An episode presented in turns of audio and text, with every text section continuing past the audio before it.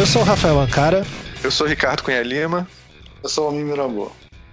Cara, olha só, tá foda esse negócio. Toda vez que a gente grava esse negócio, o Almir fala super deprimido. Acho que ele, ele reconhece a existência dele e fica super deprimido. Assim. Cara, ele fala mal, mal depois. É questão ética filosófica, cara. Eu a noção de si é muito pesada. A minha relação, exatamente, em relação ao universo, eu fico nessa, nessa situação. Acho que tem que mudar essa introdução. Ele não pode falar o nome dele, cara. Fudeu. É, pô.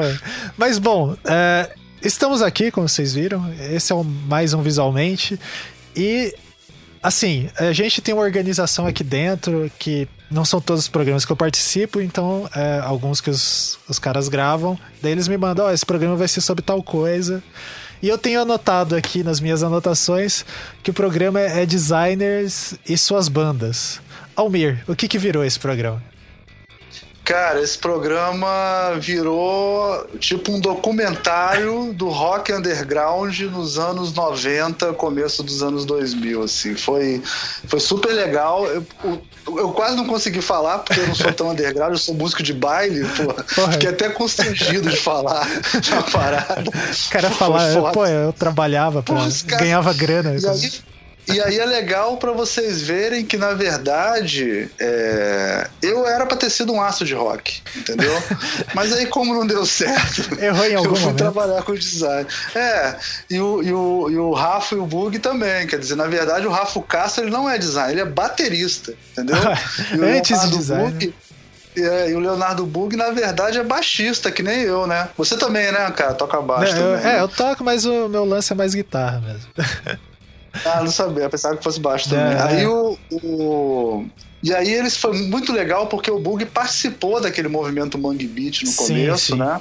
Então ele conhece os caras todos. Ele começou a falar o nome dos caras, eu, eu e Rafa só ficava assim, bingo, bingo, bingo, sabe? Não, é? não, Bug. Ele só falou de nego fodão, é. Ele falando E em o- e o- baixo, o Bug tem uma coleção de baixo. Puta que pariu. Ele tem, Ele bota ele umas tem. fotos, tem os pedal, enfim.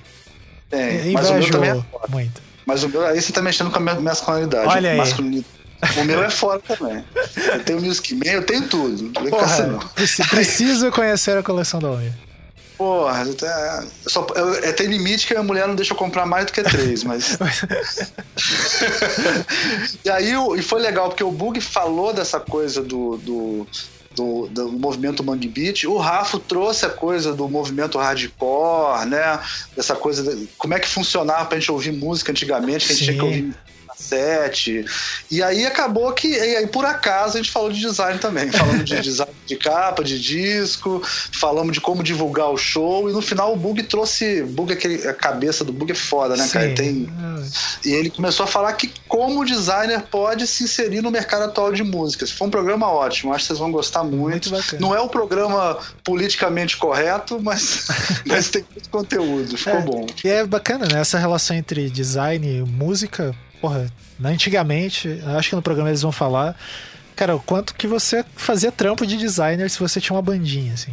Você acabava Sim, fazendo sim. invariavelmente. Tem muitos bons designers que surgiram naquela época, assim. Sim, Sagmaster. Exatamente. Sagmaster tinha band lá. É. Então, é, se você gosta do visualmente, de todas essas coisas que a gente tem produzido, e você sente a vontade desesperada de dar dinheiro pra gente, você pode colaborar com o Patreon do Anticast. A partir de um dólar, você é, colabora com o Anticast, com o Visualmente, com o Não Obstante e o Projeto Humanos. E a gente consegue produzir todos esses podcasts de maneira gratuita. Quer dizer, gratuita não porque você está colaborando, mas enfim. Toda semana. Não, podia ser pior. A gente podia querer abrir uma igreja pra conseguir fazer um podcast. Ia ser muito pior. Aqui, pelo menos tá sendo uma opção. É só um dólar. É só um 10%. dólar. Você não precisa- a gente Pô, não tá é te cobrando tranquilo. nada. assim. É, a gente é legal. pô. Isso. E A gente não ganha dinheiro, mas a gente se diverte. Exatamente. A- o- toda a grana que vem é pra manter essa infraestrutura toda. Tem o Felipe Aires que edita todos os podcasts e fica maluco. Que é músico também. que é vai- músico também. Vai se divertir muito. E também tem. é, ajuda a gente a pagar o SoundCloud, que hoje em dia é mais acessível, mas é um serviço meio caro. Imagine para todo esse número de podcasts. E tudo isso é, faz você ter os programas aí toda semana na sua casa. E a gente já falou demais, essa introdução ficou gigantesca. E é isso aí. Ouçam pra mim. Asfalto experimental, explorando o sistema. Centro com periferia para ver o resultado. Como antes não se via. Música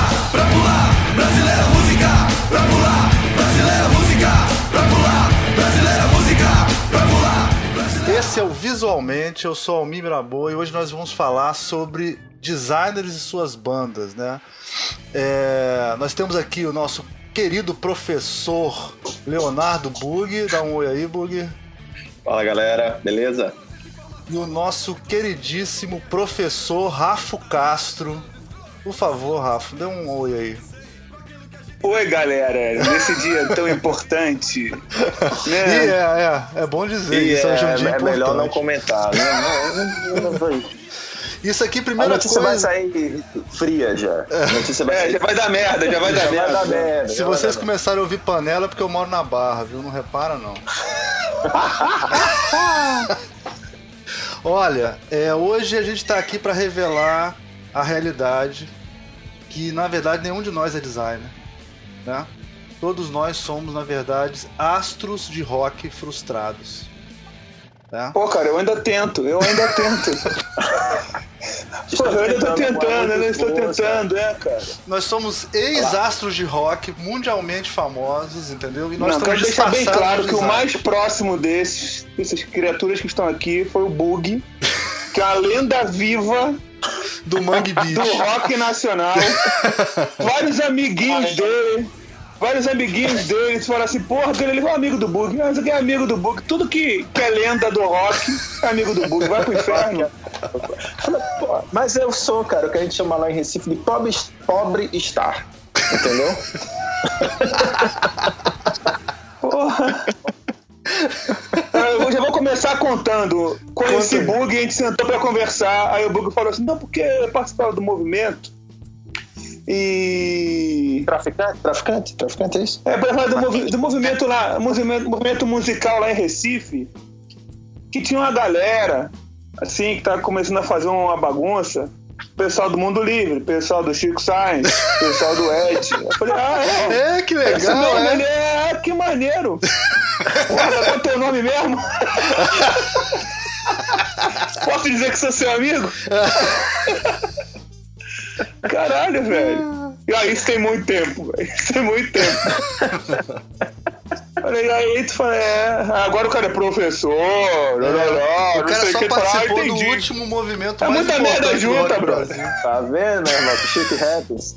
Começa contando então você, Bug, já que você é o nosso, nosso referencial aí. Mainstream, mainstream. Main- Você que é o mainstream da parada. aí. Só, só tá underground. Como é que foi sua primeira banda aí? Como é que foi? Cara, minha primeira banda, acho que eu comecei a tocar o instrumento que eu toco hoje, que é- é baixo, com 15 anos de idade. Então a gente tá falando de 1990, 91. E aí a primeira banda foi com meu irmão. Isso é que eu ganhei de 15 anos de aniversário, meu primeiro contrabaixo elétrico, né? Mas Qual aí era eu tocava com meu irmão. Devia ser uma Era um- beleza, né? um Jennifer, cara. Era quase um birimbau de quatro cordas. Era terrível, terrível, terrível. E aí, um Jennifer Jazz Bass. E aí eu comecei a tocar com meu irmão numa banda chamada Espírito da Coisa. Obviamente, com um nome maravilhoso desse, não deu muito caldo, né? É, Espírito da coisa. Ah. Espírito da Coisa. É, devia ter uma porrada de banda com esse nome também É, no Brasil acho que todo, tinha. né? Mas isso Não, aconteceu gente- comigo também. É. Daí depois eu fui tocar com os caras e aí a gente já, já tava mais. A coisa era meio pop dos anos 80. E aí a gente saiu, desencanou e falou: "Ó, não, não tá dando muito certo, né? Vamos tocar biquíni cavadão. Não é muito. Não tá muito legal, a gente tá curtindo muito. E aí eu saí dessa banda e fui tocar com os caras, uma banda de noise. Chamada The Heads Bacon e suas acerolas explosivas. Cara, esse nome realmente é muito bom. Essa cara. é genial, essa é genial. E daí essa já fazia show, a gente tocava, só que a gente era de Olinda. Naquele tempo tinha uma, tinha uma divisão, assim, um muro de Berlim entre Olinda e Recife. Então as bandas que eram de Olinda tocavam em Olinda, as bandas que eram de Recife tocavam em Recife. 90 e pouco é que a coisa começou a, a misturar um pouco. Daí eu saí do Reds Bacon, a gente já fazia uns shows, tocava, sei lá, Sonic Youth, tocava os falecidos tudinho, é, Bowie, o, o Ah, Nirvana, devia tocar tudinho, é Nirvana. muito bom, cara. é, é, Nirvana, tocava, to- tocava essas porra todas. Não, mas na época Nirvana não era nem considerado noise, cara. Você É, tocar mas Nirvana era tocar pop, né? Pelo menos na minha época. é. Toca- É, é, é, é verdade. Mas a gente tocava, sei lá, tipo, Troy Music, Sun Youth, é, Pixies. É, Pix. né? Pixies. Era uma parada mais, mais. mais por aí. Tocava uma outra coisa do Nirvana, mas não tocava muito, não. Mas, mas me tira uma dúvida, Bug. Você tinha contato com a galera que fazia esse mesmo som noise no- nos outros cantos do Brasil, assim? Cara, Ou tinha- não? Ou você era muito novo mercado- ainda pra isso? Tinha, tinha, porque tinha um mercado de zine pesadaço, assim, em paralelo. eu queria falar, assim. curtia, curtia muito a parte de design e tudo. Tinha, o zine rolava, era, um- era um império da Xerox, meu irmão. Da Xerox e, do- da carta registrada, entendeu? E da Maluco fita cassete, a fita cassete. É. Então, assim, circulava muito, a gente acabava tendo contato com, com as pessoas. Eu tinha chegado de, de, de, de São Paulo, eu passei acho que uns oito anos da minha infância em São Paulo, e aí é, andava de skate com a molecada, a gente ouvia muito fita, e era assim, tipo, época o Jânio Quadros era prefeito. né, de São Paulo, no último mandato dele, e não podia andar, era proibido andar de skate na rua da cidade. Então a gente andava, é, assim, uns 20 caras andando de skate, e cada um com Walkman, e gravava a mesma fita. Então emprestava a fita, todo mundo copiava a fita e ouvia. E aí eu ouvia de tudo, cara. James Addiction, ouvia DRI, Vírus 27, Garotos Podres, é, Tron Music, Ô, Pixies. eu, vou te, eu, vou, eu vou te interromper, cara, só pra quando você falou uma, uma palavra mágica aí chamada Vírus 27, cara. É, Vírus sei lá. 27 era uma banda que quase ninguém comenta deles, assim, mas todo mundo- que fala que, porra, quando eu comecei a tocar eu ouvia muito Vírus 27. Nossa. Aí tu fala, é mesmo, porque, cara, todo mundo queria tocar Vírus 27 e Grinders, né? Cê, cê, cê É, tá é. assim. Sim. E aí, uma vez, é, na minha primeira banda de, de punk, assim, a gente foi tocar uma música do Vírus 27. A gente tocou a música do Vírus 27 e alguém teve a maior, maior ideia do planeta. Falei, cara, essa música do Vírus 27 é muito fácil de tocar. Vamos tocar uma música que são as mesmas notas do Vírus 27, só que ao contrário. E a gente faz uma música nossa. Aí, nego, caralho, que foda! Tipo, 14 anos, 15 anos. Aí ele tocou a música ao contrário, era outra música do Vírus 27. Caralho, tocou a música do Vírus 27, que foda! Eles tiveram a ideia antes de vocês, cara. Caralho, eu falei, Tá lógica. Os caras pegavam as notas lá e já vamos. Ah, assim, fecha o disco.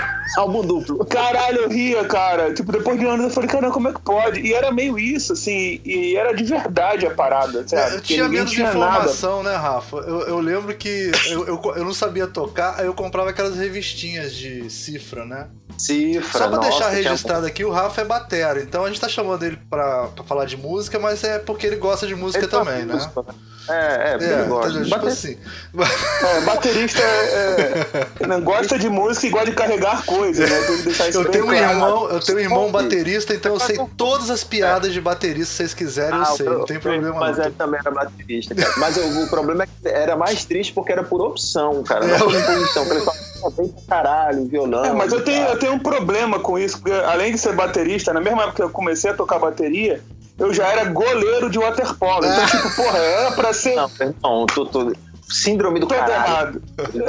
Bom, mas tudo bem, eu sou botafoguense, então não tem problema, também tem meu lado sofredor. Mas deixa Não, eu eu te quero falar. deixar registrado bem que eu, eu, eu, eu sou baixista por, por circunstância, por imposição, porque eu não sei tocar violão. Exatamente, é completamente essa Ela puxa- história. Eu não sei tocar violão, nunca conquistei uma gatinha colocando violão, porque eu não sei tocar, e não tocava guitarra, obviamente. Então, assim, deu contrabaixo. É, comigo É, foi é assim, eu enchi o saco do meu pai, meu pai me deu uma guitarra Sonic, mas eu era muito ruim tocando guitarra. E aí, até uma história em relação a isso, eu não sabia tocar, eu comprava revistinha de cifra. Aí na primeira página da revistinha falava assim: Se você não conseguir tocar desse jeito, você pode mudar o tom da música. Né? Aí eu, porra, beleza. Então quer dizer, se tiver pestana, eu não sei fazer pestana, é só mudar o tom, que aí vai ter uma nota, uma- algum jeito que não vai ter. que não vai ter pestana. Só que eu não sabia que tinha que mudar o tom inteiro da música. Eu achava que eu podia mudar só uma nota no Só meio. a pestana. Aí tinha um si bemol, botava ah, beleza, vou subir o tom, e meio tom vai ser dó. Aí é- só naquela hora eu Aí tocava você o dó. começou a fazer jazz, né? É, é engraçado, Nunca, nunca funcionou muito bem, assim. Aí ele começou a fazer jazz, aí virou outra vibe. Esse nunca funcionou. estranho, Acho que é né? por isso que não me deixaram entrar em banda nenhuma na época, assim. Você tá fazendo umas notas diferentes. É.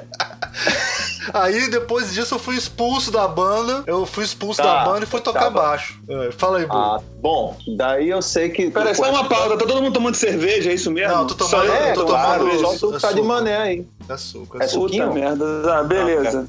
Ah, velho. Ainda bem que tem uma gelada lá, daqui a pouco eu bebo. Vai lá. Tá. Tava onde, meu irmão? É. Sim, Não, aí você falou- nós tá estamos falando das primeiras cassetes. bandas. E aí quando eu voltei, quando eu, quando eu voltei pra Olinda, eu, eu tinha trazido um monte de disco. A negada tava ouvindo lá, meus coleguinhas de colégio estavam ouvindo House Remix. Sacou? Essa House Remix. podridão do eletrônico que você possa imaginar, a ressaca do eletrônico mais escrota que pode existir. E eu tava ouvindo já é, um, um bocado de coisa diferente, mas é, tipo o Rush, o primeiro disco, o, o, é, o London Calling, eram os discos que eu ouvia mais do Clash e ainda tinha alguma coisa do The Purple, ainda tinha, eu já tinha deixado um pouco o punk e gostava, mas não, não, ouvia tanto, tanto, tanto mais. E aí isso foi o que me fez chegar na galera do Reds Bacon, que curtia a, a parada mais zoadenta, mas também tinha, como eu falei, Bowie, Lou Reed, né, Stooges, a gente tocava muito Stooges. E era, era com, com um guitarrista. O Red Bacon era o seguinte: era Ito tocando guitarra, que era um colega meu do prédio, tocava bem pra caramba. É, depois Shimaru, que é irmão de China, que, que, que é. Viu? Você tá entendendo o que eu tô falando? Eu tô falando, Almir? É, entendi. Você tá entendendo o que eu tô falando? Eu tô, eu tô deixando quieto aí. Eu vou só salientar. Vou, vou- vou gritar bingo, que nem te combina sempre. beleza, beleza, vai, vai. Bingo, bingo. Tá, bora. China, bingo, vambora. beleza. Aí o mais velho dele e Arthur tocando bateria. Eu tocava baixo e Júnior, que era um colega que morava na rua de trás, tocava, cantava. Daí a gente tocou bastante, fez, fez bastante show, e daí chegou uma hora que a gente arengava muito, batia muito de frente com, com, com, com o baterista, Arthur na época, enfim. A gente ainda é colega hoje, a gente se vê muito pouco, mas a gente É, brigava. baterista é foda, cara. Baterista. Baterista é foda. Porque são dois caras que querem ser músico e não são. Baixista e baterista É, é então, foda. cara. Merda do caralho. Então, assim, aí a gente arengou, não sei o que, que foi, eu sei que a gente arengou muito. Eu falei, meu irmão, quer saber de uma coisa? Eu, eu, eu vou dar o Lavra. E aí já tava tocando com, com, com os amigos de, de Recife, que era o Dona Margarida Pereira e os Fulanos, e aí deixei o Red Bacon e fiquei só no DMP. Que era. Puta, a primeira formação, acho que era Marco Butini, professor Marcos Butini, né, um dos ícones da animação brasileira no ensino de desenho. Ele era o baterista, foi ele que me chamou para tocar. É, eu estudava com a, na- com a irmã dele no colégio. E tinha um guitarrista que é Bosco, que, que J. Bosco, ícone do Twitter, hoje em dia, outro bingo aí pode marcar. É, eu dirigi algo chamado Domingos, de terror. E Bosco era guitarrista, tinha dois vocalistas, que era Salvador, que acho que hoje em dia é DJ lá em Recife, e Chiquinho que sumiu, acho que ele tá em São Paulo, não sei se é produtor, operador de som, enfim. E acho que a banda era isso. Tinha outra guitarra, meu Deus, eu não lembro. Tinha gente pra caralho, a banda foi mudando. E daí a gente começou a tocar. Daí depois entrou um outro guitarrista que, que é Gomão, que é de uma banda chamada Vamos, ele tocou no Jorge Cabeleira, tocava nas bandas de metal, Jorge Cabeleira e tocou no Vamos. E daí Por depois sinal, eu Mar- acho esse nome muito bom, cara. Vamos, né? É porque mundo tinha nome Gol, né? É, E, aí, e aí surgiu o Vamos, eu achava tão foda, assim. É, é massa. A banda é massa. A banda é massa. E toca até hoje, eu acho. Vamos estar tocando. Eu vi essa semana aí no Facebook o Mamão botando que ia tocar com os caras. E daí, depois, quando a gente gravou o disco, saiu O Marcos saiu da banda e entrou. A gente gravou com. Aí tem dois bingos aí. A gente gravou com o Tony, do Mundo Livre, Aí. e com o Pupilo, que era do Nação. Eles gravaram a Ah, bateria tá. pra- E quando a, gente gravava, Beleza, então. quando a gente gravava disco lá em Recife, era meio que. Porra, Todo mundo- todo mundo cá, né? Gravar É eu galera achava toda. maneiro que rolava em Recife, né? Todo mundo participava de tudo, né? É, e porra, e era um disco massa, porque a gente ganhou um, tipo, um sistema de um concurso e a gente teve grana pra pegar o, o- o estúdio do conservatório, que é um estúdio analógico gigante com câmera pra gravar orquestra, a porra toda. Um técnico bom pra caramba lá chamado Lind, Lindenberg, e, e a gente tinha grana pra fazer isso, então a gente pôde escolher os produtores. A gente trouxe dois produtores, a gente conhecia, na verdade, um que a gente se relacionava já há bastante tempo, que era amigo da gente, que é, que é Alex Antunes, que é outro bingo, que era o cara do Akira S, de São Paulo. Traduziu o Neuromance para português, uma figuraça. E aí ele falou, pô, por que, que a gente não chama Apolo? Apolo tinha acabado de, de vir em um trabalho com o Mário Caldato, e, e acho que ele é o produtor do usuário do Planet Ramp, se não me engano. Mário Caldato. Não, o Apolo 9. Ah, tá. O Mário Caldato, acho que fez o outro do Planet, né? Pois é, eles trabalharam juntos, não sei se foi nesse disco, enfim. Sei que a, a referência que a gente tinha era essa. Aí é, a Alex falou: traz o cara. O cara é muito bom. E a gente trouxe. E, porra, o disco foi do caralho, foi muito bom. A gente pôde tocar com a galera e tudo. E daí, depois, quando acabou Bug de gravar gravou o em fita ainda, né? Essa época ainda era fita. cara, era fita rolo. Fita de A rolo. gente já é. podia gravar em DAT, os estúdios todos gravavam É, em DAT. DAT. tá? Mas esse, a gente queria gravar nele porque ele já, já era um equipamento tipo retrô, assim, já tinha mais qualidade e, e mais sujo, enfim, aquela coisa do analógico. E a gente gravou em fita rolo, cara. As matrizes do disco são fita rolo. Então, Foi, foi muito bacana. E o disco foi gravado meio que ao vivo, assim, dentro do estúdio, mas assim, todo mundo tocando naqueles iglu de abafador, mas Sim. olhando um take só um pro outro, entendeu? Não tinha clique pra você. Então o disco tem, tem essa pegada de, de, de, de gravar junto mesmo, assim, os caras. Então, quando um vacilava, o outro é que gravava uma trilha separada. Mas sempre vazava um pouquinho no. Foi, foi um trabalho muito legal, assim. Pena Cara, que demorou por muito sinal, né, cara? Por sinal, foda-se, né? Porque eu, eu comecei a gravar antes um pouco, eu gravava numa época que nego não gravava nem com clique ainda, cara. Nem ligava muito de gravar com clique. É, essa porra de som muito puro, principalmente pra rock, cara, é insuportável, cara. Chega a dar agonia. E quando começou o CD, que eu queria aquele sonzinho limpinho. Limpo, né? Nossa, era um É. insuportável. Cara, mas olha cara. só, é, mas tem uma coisa muito louca. Pro metal, cara, eu lembro nitidamente que pra gravar aqueles pedais duplos, assim, é, o cara tinha que ser muito bom mesmo. A afinação do bombo tinha que ser muito precisa pra ficar o tuc, tuc, tuc, tuc, certinho, não sabe, sai. dos dois bombos. Aí, quando rolou o lance de trigar a bateria, que ele conseguia fazer o pedal duplo ficar com a mesma força. E às vezes, Tava um pé, ficava. É. Sim, claro. porque um pé batia mais fraco que o outro Sim. pra bateria, sacou? Mas hoje E aí em eu dia lembro eu que- coloco compressor em tudo. Eu coloco um compressor Sim. em cada bumbo e, e um noise gate em cada bumbo e fica tudo igual. É, mas aqueles tri, os trig que a gente chamava lá, os trigo, que botava na bateria, comprimia acho que geral aquela Já porra, com- né? é. Comprimia tudo, comprimia tudo. Então era muito engraçado que você via todas as bandas de metal que gravavam na mesma gravadora, assim, era quase tudo com o mesmo som de bumbo. Isso. Agora, pra quem é baixista, melhorou, porque realmente no, no, no, no LP você ouve menos baixo do que no CD, né? No CD. no CD Aí, essa história do Metallica no Injustice for All não, gra- não ter baixo é, é verdade, né, cara? não, é muito Sabe baixo, baixo, né? É muito baixo. Não, parece que não tem, velho. É, porque quem tocou foi aquele rock. Esqueci o rock. Não, foi o Jason Newsted. Não, mas tem, mas tem uma parte que foi o produtor que gravou, acho que ele entrou depois. Ah, eu posso estar falando a maior merda. Eu já ouvi uma história que não tinha baixo. Que É, o pessoal a história do- reclama que a mixagem não dá pra ouvir o baixo, né? É, Tanto que tem acho- até uns vídeos, tem até uns vídeos da, da, do YouTube que fala. é, escute aqui o Injustice for All com baixo. Aí aparece a trilha do baixo, assim. Ele roda ao contrário o disco e aí Ah, aparece. não, não, mas aparece que a trilha do baixo, eu não sei, cara.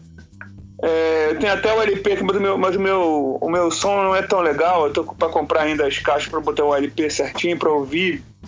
Mas eu acho que se tem baixo é muito baixo, mas eu acho que não tem, cara. É, não, eu, eu já eles falam, eu já ouvi eles falando que tem, mas é que é muito baixo e não dá pra ouvir. É, então não tem, né? Não, mas não interessa, cara. Então, né? Baixo, cara. Corta os caras. É, baixista não serve pra porra nenhuma. Não, mas melhorou. Com, o, o baixo com, com o, o CD melhorou bastante. Mas o que eu ia falar é o seguinte: você hoje em dia você ouve um, um disco que nem esse último do Full Fighters que eles gravaram ao vivo, ou então nos anos, no começo dos Hum. anos 2000, quando o System of a Down gravou ao vivo no estúdio, né? Que nem você falou aí no caso. Sim, Com é. sujeira, com tudo. É, outro, é outra pegada, cara. É outra parada. pegada, cara. É, pra gravar é muito mais legal. Pra você gravar com clique e gravar só com as Pô. trilhas do. Não, e É um vários saco, músicos velho. É. bons, vários músicos bons foram descartados porque não conseguiam gravar com clique, cara. Tipo assim, eu- eu- baterista bom. Sabe- Será se o John Bonham ia conseguir gravar com clique? Porque o John Bonham, você ouve a música do Led Zeppelin pra você ver se tem. Bota no clique uma música do Led Zeppelin. Não tem, cara. Entendeu? não sei é se o John Bonham ia gravar Ah, com clique. mas esse pessoalzinho que guarda um progressivinho aí, se não tá no clique, fica puto. Tá fora. Né? Agora me contaram aí que, que o, o cara do Sistema Vadão gravou no, no take só. Fala aí. Não, eu já Fala ouvi. aí como é que começou a tocar. Ah, porra. você fala aí, Rafa. Eu, quando eu comecei a tocar, vamos lá. Tava na escola é, e tinha uma galerinha do fundão, assim, fundão da, da sala, que galera que andava de skate e tal. Eu comecei a andar de skate com a galera e eu ouvia, eu tinha voltado da, da Inglaterra e tinha frequentado uma porrada de escola aqui. Até que encontrei essa galera que era mais próxima, a galera começou a andar de skate, andar junto. E eu sempre ouvia a música do rádio, né? Até um dia que eu vi a galera desenhando umas coisas, que sempre o desenho juntou a galera. E a galera começou a de- desenhar umas coisas que eram mais compatíveis, com a- até com a coisa da adolescente e tal. E a gente começou a andar junto por causa do skate, aquele tema de skate e tal. Até que um dia chegaram com uma fita cassete pra mim. Pô, cara, que som tu escuta, cara? Eu falei, cara, escuta o que tá tocando rádio, cara. Pô, então escuta isso aqui, velho. Pra andar de skate é ótimo. Aí me deram uma fita. Pra andar de skate é ótimo, é foda. É, mas tinha isso, cara. Tinha andar de skate ouvindo o som, exatamente. O som do. E aí, aí eu falei, tá bom. Aí de um lado tinha o Feel Like Shit, Deja Vu do Suicidal, Sim. Claro. e do outro tinha o Beneath of the Remains do Sepultura. Sim. E eu não sei se cabia o disco inteiro na fita. Eu sei que. Eu acho que era aquela fita que acabava uma música na metade, sabe aquelas coisas? Sim. De um lado um disco, É, do outro, outro, não cabia. é. 45, não de 60. É, eu, eu lembro, eu lembro que, que eu- a única fita que eu tinha que cabia o disco todo de um lado era uma fita do DRI. Cabia o disco inteiro de um lado da devia fita. caber toda a discografia dos caras. Provavelmente. E aí, e eu cheguei em casa, fui ouvir a fita. Eu falei, que que é isso, cara? O que tá acontecendo? que parada é essa, velho? E aí eu comecei a ouvir aquilo direto pra andar de skate e tal. E aí fiquei alucinado por Sepultura e por Suicide por muito tempo. E eu comecei a procurar as coisas mais próximas deles. E aí toda, toda vez que eu pegava uma coisa, tipo, aí foi DRI, Exploit, ele comecei a, a pegar a galera mais punk.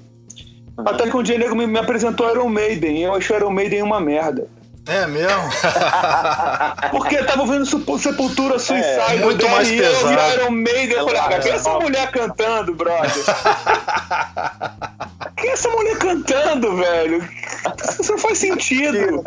Esse, ca- esse cavalinho, tugudum, tugudum, tugudum, tugudum, esse cavalinho. Eu falava que eu odiava Iron Maiden porque Iron Maiden era a música de, de andar a cavalo e não de andar de skate.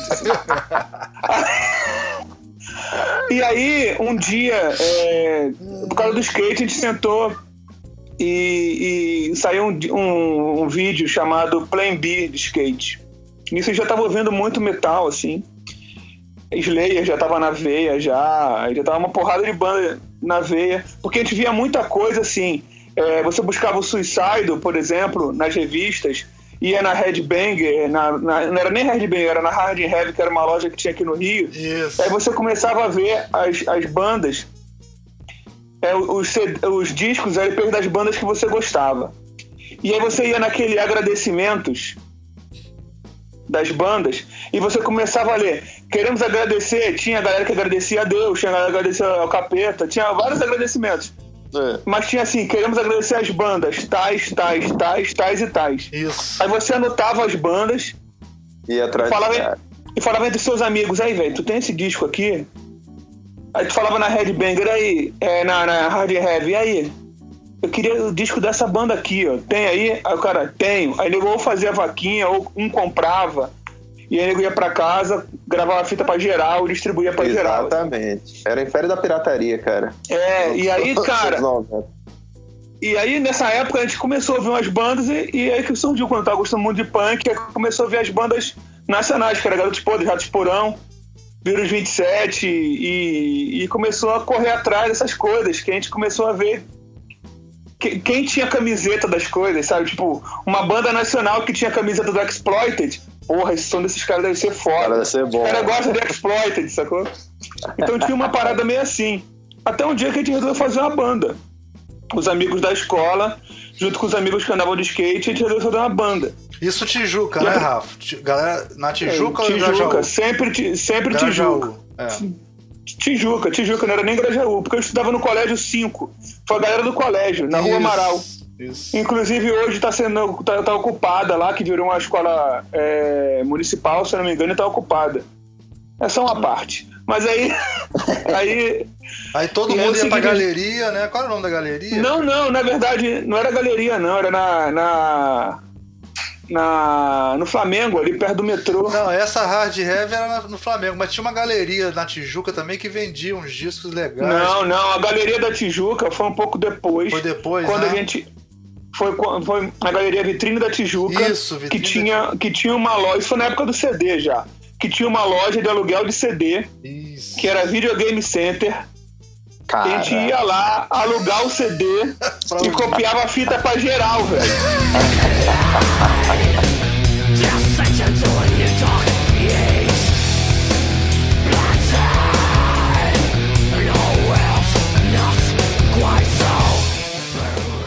na casa dos colegas Não, lá. a gente sempre pirateou, pirateou, cara. Era assim, alguém comprava um disco, o disco era pra geral, velho. É bizarro. É, Era exatamente Era- isso. Eu fazia isso também quando andava de skate. Era Um pegava e espalhava pra todo mundo. Era, era, Cara, era, era a é- lógica da pirataria que fez o, o- o- Começou no underground que fez depois o forró, por exemplo. A base do, do, do mercado do Sim, forró. mas, mas a galera era tão podre que o lance, o lance do, do, do- de gostar de som e de gostar de qualidade de som veio depois, porque o nego entendia quando tava bem gravado ou mal gravado das fitinhas. Você lembra disso, Bug? Tem, tem. Você sabe o que, que tinha lá em Montes Claros, cara, quando eu era bem novo? Você ia numa loja de disco, aí dizia assim, ó, eu quero essa, essa, essa, essa, essa e, E essa. ele fazia a compilação. E ele fazia a compilação pra você Sim. das músicas, só dos singles que você É. queria do. Isso eu devia ter 14 anos de idade, 84, 85, É. você fazia isso. Rolava. Numa loja de disco, olha que loucura, numa loja de disco. É. Isso, isso tinha muito em Natal, no Rio Grande do Norte, eu via muito. Quando eu ia de férias, visitar minha, minha avó e tudo, tinha as lojas, as lojas de disco faziam isso. Ô, gente, a Acho que tinha galera mercado... que fazia isso também. Não, a Com lógica... fita também. Tinha, que você preparava para as pessoas e copiava, É, né? dava de aniversário a Isso. compilação das músicas. Mas aí, Então, mas voltando lá, é o seguinte, o que acontecia? A gente copiava essas coisas. E a gente tentava descobrir as músicas, as bandas, pela aquela, pela aquela agradecimento de final de disco, né? Mas, E aí começou a rolar o lance da galera ver vídeo de skate também ao mesmo tempo. É, rolava o vídeo de skate e a gente se reunia para ver os vídeos de skate junto. e não tinha MTV. Não tinha MTV ainda. Eu acho que não, MTV é 90, não é isso? É, MTV vem MTV depois. 90. no, pro Brasil, no, No Rio chegou é, antes. 90, 91 no Brasil. Então, eu lembro que foi é, antes da MTV, assim. É, ainda tinha galera que conseguia copiar uns vídeos de skate e via algumas coisas. Mas eu acho que na época da MTV também começou a rolar. Eu não sei, eu posso estar errado em relação aos anos, assim, tô, tô lembrando, é bem, de, é bem de memória mesmo. Eu olho aqui na Que eu tava ouvindo- Wikipedia, peraí.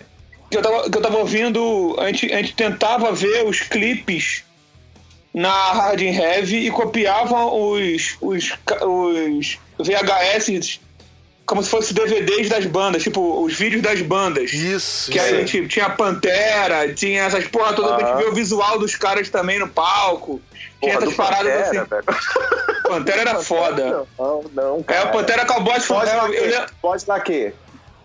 Pode laque, não, eu não vi Pantera Laque, assim, Ah. na época. Eu vi o Cowboys From Hell, que a capa eram eles meio que grosseirões, assim, o, filme estava pulando no, no, num salão, alguma coisa assim. Tá ligado? E eu lembro que eu, eu me vestia igual ao cara do Suicidal, assim, eu usava bermudão de skate, usava, queria comprar conga, depois eu, não, depois eu fui saber por que, que eles usavam conga, e blusa branca, o lenço na cabeça, o boné, a gente escrevia os nomes das bandas no, no, no boné, e depois Ah. quando você vai ficando mais velho, você vai entendendo todo o processo que foi muito próximo do que a gente fazia, né? Hum. Que foi por causa de Dogtown, e aí você começa a ver as coisas, mas eu lembro que quando a gente começou a ouvir coisas mais diferentes de metal e de hardcore, foi quando a gente viu o vídeo do Plan B de skate, que a gente copiou é, em fita cassete a trilha sonora da fita, do, do- do VHS. Então você ouvia as músicas com aquele barulhinho de skate, sabe? Porque a gente não tinha como conseguir essas paradas, né? Tá, E- tá ligado. e a gente foi procurando as bandas, então a gente esperava o crédito, anotava as bandas. Aí foi que a gente viu Primus, que a gente viu Sim. a galera do rap, Del do Funk Homo Sapiens, mas ao mesmo tempo a gente já começou a curtir o rap, é, já porque tinham citado algumas bandas nos agradecimentos e, Tá ligado. porra, que foi na época que a gente começou a ver o hardcore, a gente ouviu a Bad Brains já, aí Beast Boys, já, já tava ouvindo isso tudo. Boys, cara. Mas o Tipo, Plan B foi meio que eu lembro que o Plan B foi que me mostrou Primus. Que eu falei, caralho, que som doente é esse, assim? E aí, antes disso, teve um check-in MTV, eu acho, que foi que me marca até hoje. Sepultura pra mim era, era a banda, assim. Era a banda. E quando eles foram gravar o Roots, isso foi memória também. Isso foi depois de ter banda já. Que é, o Max Cavaleiro fez aquele check-in. Eles estavam em Phoenix gravando Cause AD, se eu não me engano. Uhum. E aí eles fizeram o check-in, era chamavam um artista para escolher os clipes que eles gostariam de ouvir na MTV.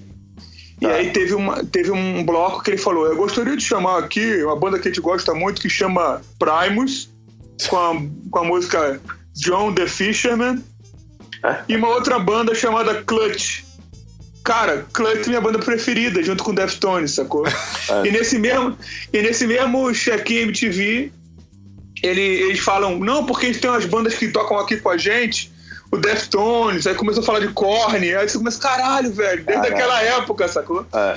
Então assim, mas quando eu comecei com banda, foi com essa galera que a gente trocou fitinha e resolveu fazer um som. E a gente fez uma banda com a galera. Eu, eu era vocalista junto com meu amigão, que era o Chicão. É, a gente fez uma banda chamada Mental Disturb. E eu era a, a voz, que a gente chamava a voz de gritaria, né? A voz de meio karatê. E ele era o trovão, que fazia. "Oh", Eu fazia... E era... E era uma merda, assim. Mas assim, é, e os amigos tocavam. Então, tipo, o Léo, que virou vocalista depois do Urban Factory, o Léo Rodrigues, ele, ele tocava baixo. Olha os bingo aparecendo.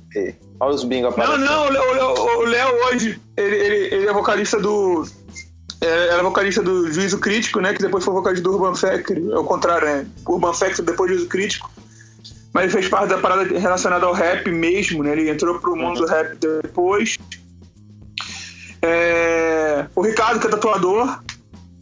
E aí tem. Quem tinha mais, cara? O Rodrigo tava nesse, acho que o Rodrigo, o Piuí também tava. Só que ninguém continuou com essa parada de música, acho que só o Léo. E depois que, que o Mental Disturb resolveu parar, que foi, tipo, durou dois meses, três meses, sei lá.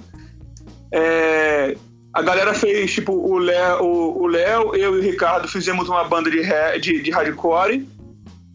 E o Piuí, o Chicão e o Marco, que era o baterista, fizeram uma banda de death metal, assim que eles queriam fazer mais death metal podrão, assim, na época do primeiro disco do Carcas, O Rick of Putrefaction. Eita, Cara, tô ligado. O Rick of Putrefaction, pra mim, ainda é a melhor capa de disco dos últimos tempos. Genial. Depois procura aí. É a primeira disco do Carcas. É, Depois eu coloco É a capa aqui. mais, mais nojenta e mais true de verdade do. Do. Como é que chama, né? É- Era, era, era um estilo de, de metal que era o. é Gore. É, Era É. Gore, né? Era, era Gore É. que chama, né? Tal Gore. É, e aí o. E, e nessa época eu acho muito maneiro falar. A gente chamava as bandas com os nomes que a gente falava. Então era Metallica, Megadeth, era Death. Napalm Você lembra disso? Napalm Não, cara, a Death, gente tá- já tinha Megadeth. outra referência, mas era é engraçado isso, né? E, e a gente falava os nomes meio errado, assim, é Carcaz, não era Carcas, era Carcaz.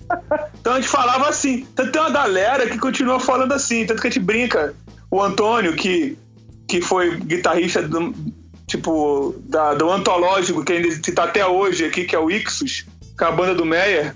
A gente fica brincando com os nomes. Hoje ele é meu professor de, de tatu, né? Ele que fez as minhas tatuas todas praticamente. E a gente fica brincando que na Palma Def é na palma da morte, né? Ele costuma falar, não, vai ter show na palma da morte. E aí fica brincando com essa. Mas eu, eu, eu adorava uma banda que eu, que eu comprei o disco, depois eu vendi, não sei porquê, que é o Sarcófago. Aí com o tempo você descobre que o Sarcófago é uma banda que influenciou o black metal da Noruega. Tem até tem até tributo norueguês ao sarcófago. Tu sabia disso, Bug? Pô, não, nem conheço o sarcófago, cara. É, velho, pra você ter uma eu não conheço, ideia. Não, precisa ir atrás aí disso aí. Então, assim, a gente se juntou pra isso. E aí é, foi a hora que, quando eu, vocalista com essa voz maravilhosa que eu tenho, a gente mudou. A banda se dividiu em dois. É a voz karatê, a gente virou. Aí eu falei, cara, então eu vou começar a tocar bateria. Aí eu comecei a tocar bateria nessa banda de hardcore, que depois virou Maus Modos, né? O nome da banda era Maus Modos, e a gente tocava músicas tipo os Vírus 27. Porque a gente não tocava nada, cara. Eu não sabia fazer uma virada. Eu lembro do nosso primeiro show, eu tinha 15 anos. É, minha mãe não deixava. Meu pai tinha, acho que, acabado de falecer. É, eu comecei a tocar bateria e aí minha mãe falou que eu não podia ir pro show sozinho, cara. E aí, tá melada. E aí meu padrinho foi comigo.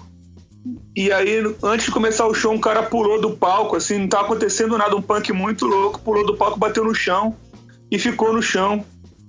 Aí ele olhou pra mim e falou assim: É isso "Pô, mesmo? ninguém vai ajudar o rapaz, não? Ninguém vai ajudar o rapaz, não? Eu falei, não. Ninguém vai ajudar o rapaz, não é foda. Eu falei, não, porra. E aí foi, a gente continuou com o Maus Modos, que o Maus Modos era eu, o o Léo, né, no baixo, o Léo Rodrigues no baixo, o Ricardo na guitarra e o Stevenson no vocal. E aí a gente tinha umas músicas relacionadas a serviço militar, relacionadas a umas coisas assim bem maduras, né? Umas coisas assim bem maduras. As, as aflições da, da idade. É, a gente tocava cover do Grinders, aquela música Tira o skate desse gralha, sai da pista animal. Se você quer tesourar, vai pra casa animal. Tocava essa música, que era o nosso cover. A gente tocava umas músicas do Vídeo 27. E a gente começava, eu acho que o show, depois quando a banda foi andando, aí o Ricardo saiu, aí entrou o Alexandre na guitarra, a gente começou é, a começar o show com hino do Brasil, sabe? Aquelas coisas bem adolescentes, assim. Tô ligado. Aí depois a banda, eu saí do Maus Modos, o Maus Modos virou outra parada, o Léo saiu do Maus Modos também, eu e o Léo, junto com, com o Ricardo, que tinha saído antes do Maus Modos, a gente fez uma banda de rap.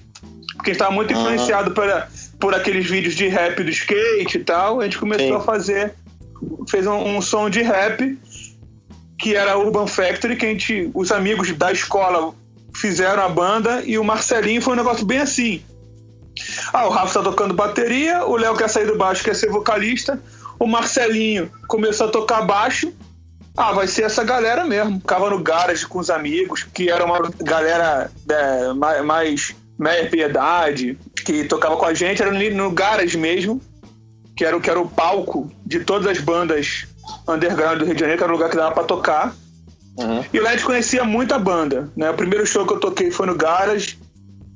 E quando a gente fez o Urban Factory, é, a galera que andava de skate tinha muito amigo e a gente conheceu uma galera nova que andava de skate com a gente que, que tinha uma banda chamada Bad Dude. Então, da Tijuca tinha duas bandas que eram meio ligadas pro rap, pro rapcore, assim, que era o Urban Factory, que tocava rap, e o, o Bad Dude, que é do Fabiano, do Vinícius, do Herbs. Era o Herbs? Não, não era o Herbs, era o Guilherme, na verdade. E aí o que aconteceu? Aí era o Bad Dude e o Urban Factory, todo mundo tocava junto sempre, e era, era bem assim, era sem guitarra o Urban Factory e o, e o Bad Dude tinha guitarra, que era o No, que é o Guilherme, o No. E a gente tocava sempre junto. Então a gente tocava no Garage e tocava no Black Knight, que era aqui na Tijuca. Black Knight, na, é. na, na, na verdade, na Pereira Nunes, em Vila Isabel. Pereira Nunes. né? Hum. Só que é, tudo isso por causa do skate, tinha uma movimentação grande, assim, é, de som que era misturado. Tipo, tinha- teve uma época no Rio de Janeiro que era a briga da galera do thrash metal, a galera do, a galera do metal com a galera punk, com a galera. sei lá. É, tinha essas isso- brigas, Ah, assim. tinha- Ô, Rafa, só pra dar uma. Só para falar uma coisa em relação a isso, é muito interessante que hoje em dia não é tão forte, né, cara? Mas nos anos 90, cara, quem gostava de uma coisa não gostava de outra, né? Isso é muito interessante. Hoje em dia não tem mais esse preconceito, todo mundo ouve tudo, né? Sei lá. É, nos anos 80, eu lembro demais. O Pirralha, assim, em São Paulo, tinha os punks e os darks. Isso aí, é. Pô, e a galera do skate era punk. A gente Skinhead na pedreira, porrada se com-. É. É, skinhead ainda foi uma coisa que a gente foi ver um pouco depois, assim. Mas eu lembro demais que, que, que não podia juntar porque dava porradas. Não, mas dava porrada mesmo, assim. Porrada É, Porrada mesmo. Por isso que todo mundo queria tocar com o Rafa, porque o Rafa era grande. Não, eu não era grande, não, cara. Eu era magrinho. Eu era magrinho e comprido, parecia um macarrão. Era bizarro. macarrão com orelhas, sacou? Era um macarrão com orelhas. E assim, é- era muito engraçado porque a galera do skate era meio do meio, assim, ia pra show de metal, ia pra show de punk e o nego sabia, ah, cara, esses caras aí são doentes. Era um negócio meio. mexe não, né? Deixa os caras. Não, não, eles estão em todas, então eles não são nada, sabe? Eles não estão falando mal é. do som da gente, eles gostam também. Era um negócio meio. Aham. A galera do skate convivia com todo. Pelo menos, pelo menos a, gente convivia com, com todo mundo, assim. É, e vamos Mas- combinar com a tábua na mão, com dois pedaços de ferro, é um salvo-conduto, né, meu irmão? Você passa em Sempre. qualquer lugar. Mas é engraçado que no skate, pelo, pelo menos aqui, aqui da Tijuca, tinha a galera do skate que era essa galera que ouvia rap, que ouvia é, rap metal, que ouvia, sei lá, trash e tal. E tinha os caras mais revoltados que só ouvia trash metal e black metal, sabe? Tá. Tinha os caras mais. mais. Ah, não, isso daí é ruim, sabe? então era engraçado, assim. E aí a gente fez a banda, e a banda é, começou a tocar em porrada de lugares. E foi na mesma época que, que tava rolando é, na, na zona sul do Rio e na, e na galera que se encontrava no garage. Todo mundo tocava junto. Eu vou dizer uns nomes aqui, tipo o Planet Ramp, Funk Fuckers, Sim. Piu Piu e sua banda, Sutiã Xiita, Poindexter, Gangrena Gasosa, Ah, xiita, cara. Era Gangrena do- Gasosa, Panso? do Panso, é, do Panso aí, Panso, que agora é do Jason. A gente correspondia com, com o fanzine, ele tinha um fanzine massa. In- Inclusive, o, o Flock, que é do, do- da era do Poindexter e agora Jason, muito- ele fazia a capa de uma galera. Ele podia estar falando aqui hoje, cara. Eu acho que ele podia estar fazendo a versão 2 disso. Eu falo com o Flock. Verdade. Ele vai. E, pô, ele é um monstro disso. Ele fazia.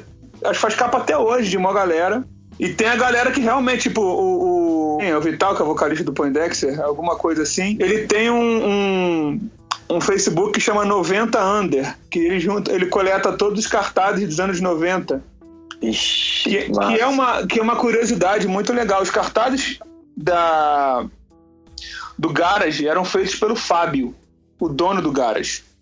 Massa. E, e eram feitos assim, era um papel milimetrado, que ele recortava o logo do Garage, que era xerocado, pegava todas as informações que eram xerocadas, ele colava e mandava, pedia para as bandas mandarem o logo para ele.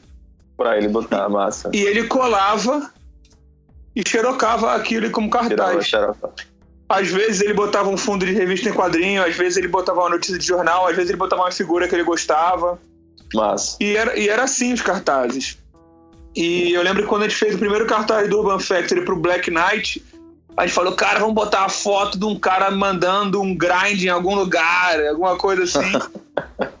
e aí a gente pegou uma foto bem escura, porque a gente queria que o cartaz fosse bem preto. E botamos o logo das bandas, Bad Dude e Urban Factory. E o Bad Dude eu lembro que mandou pra gente uma, uma impressão do logo deles, assim, feito em Word, como se fosse um, uma half pipe, assim.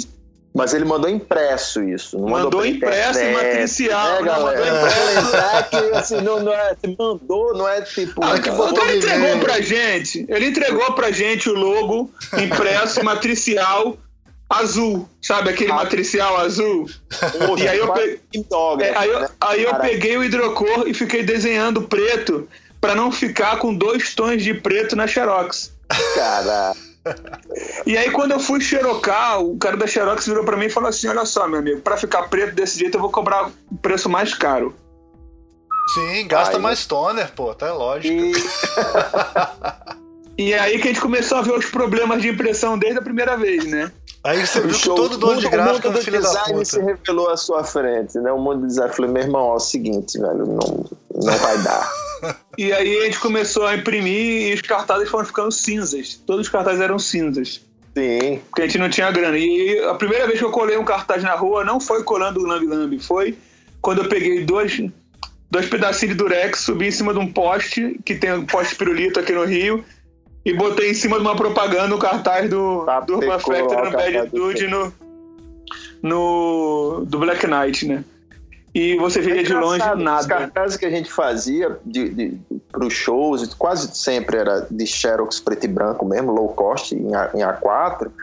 Mas é engraçado, a gente não pregava na rua, cara. Não que a gente não fosse alma cebosa o suficiente para fazer isso, saca? Mas na época, mas a gente não tinha a manha de falar, pô, você podia fazer muitos e fazer um painelzão. né, Não de tinha, não tinha manha. essa manha. Não a tinha gente essa fazia o manha, quê? é. Colava no- na, na entrada dos banheiros dos bares que a gente ia. Sim. Ou então nas faculdades, que na época faculdade, era nos colégios. Era nos colégios. Olha, Mas tem isso, Loja de disco. É, era loja de disco e banheiro de bar, velho, só. A divulgação era feita assim, sacou? E o resto era boca a boca, porque não tinha nem de ligar. Você encontrava o cara na, na, na noite e dizia: Olha, Ó, vou tocar dia tal, avisa a galera, leva a galera Não, lá. e tinha os- as pessoas iam nos lugares, até independente da banda que ia tocar, muitas vezes também. Tinha aquele lugar pra ir, todo mundo ia. Sim, né? que- é, não tinha muita opção também, tem que É. lembrar. Mas, Bug, olha só, me tira uma dúvida. é, Eu tô falando por mim porque eu, eu jogava waterpolo, eu não bebia tanto. Então eu era meio geração saúde. Então eu não ia nos bares. Eu tinha 15 anos, eu não ia em boteco. Por isso que teu show não dava ninguém, meu irmão. Não, eu não ia em boteco e não podia vender nos bares que a gente tocava cerveja pra galera ainda. Ah, Porque, porque, porque eram, bar, eram bares que tinham shows de blues. Então os caras tinham aquele alvará todo certinho, não sei o quê. Legal. Ah, No garage rolava, era mais podraço, assim. Só que eu era muito novo. Depois que eu fiz 16 para 17, que mudou. é, os cantos que a gente ia eram os cantos podres, né? Eram os bares que a gente frequentava, que a gente podia pagar, né? A molecada não podia. Então você saía, na verdade, você ia pro bar para encontrar a galera e comprava um, garrafão de 5 litros rachado É, de vinho. era isso que rolava. O nego comprava umas paradas, misturava em casa e levava a garrafa de, de pet É. com uma friqueira que o nego tinha pegava em casa e misturava, sabe? Exatamente. Então, assim, não dava. ma- Mas, tinha, por exemplo, o som era muito pelo som. A gente ia pro bar para ouvir som, encontrar os amigos e ouvir um som. Então, É? a gente andava de skate e não parava tanto, e pelo menos eu não parava tanto, né? A galera parava, assim. Mas eu lembro que eu quando conheci uma galera, quando eu fui num show, tipo, de tarde, na, na cultura inglesa, que às vezes fazia um show com banda to- tocando covers das, dos lugares dos alunos da cultura inglesa. Então tinha umas paradas assim, sarau, de também, colégio. né? Tinha sarau do Pedro II, sarau do sei lá o quê. Tinha. Pedro Uhum. É, voltando mais tempo antes de- da história de, fazer cartaz para show, foi cartaz para coisa, para evento, Jogos Olímpicos do colégio, essas paradas, não sei o quê. E tinha um circuitinho de banda que tocava em colégio em Olinda antes. Né? Era, o colégio tinha um clube chamado Clube, clube Nassau, lá em Olinda, que várias bandas tocavam. Nessa época do colégio mesmo, antes de eu, dos meus 15 anos, eu já, já curtia eu tocava, tentava tocar baixo no violão, tava aprendendo. É, Aí eu lembro que tem uma coisa engraçada, que a gente foi. Tinha um circuito dos shows nos colégios, como vocês falaram, em Olinda e Recife tinha também. E eu lembro de uma vez que uns amigos falaram, ó, vai ter show de um de uma banda num colégio chamado Objetivo, acho que era o Objetivo em Olinda. Vamos lá ver que vai ter passagem de som. Eu falei, porra, passagem de som, né? Tem que ver o que é isso, uma passagem de som. Aí fomos ver a passagem de som.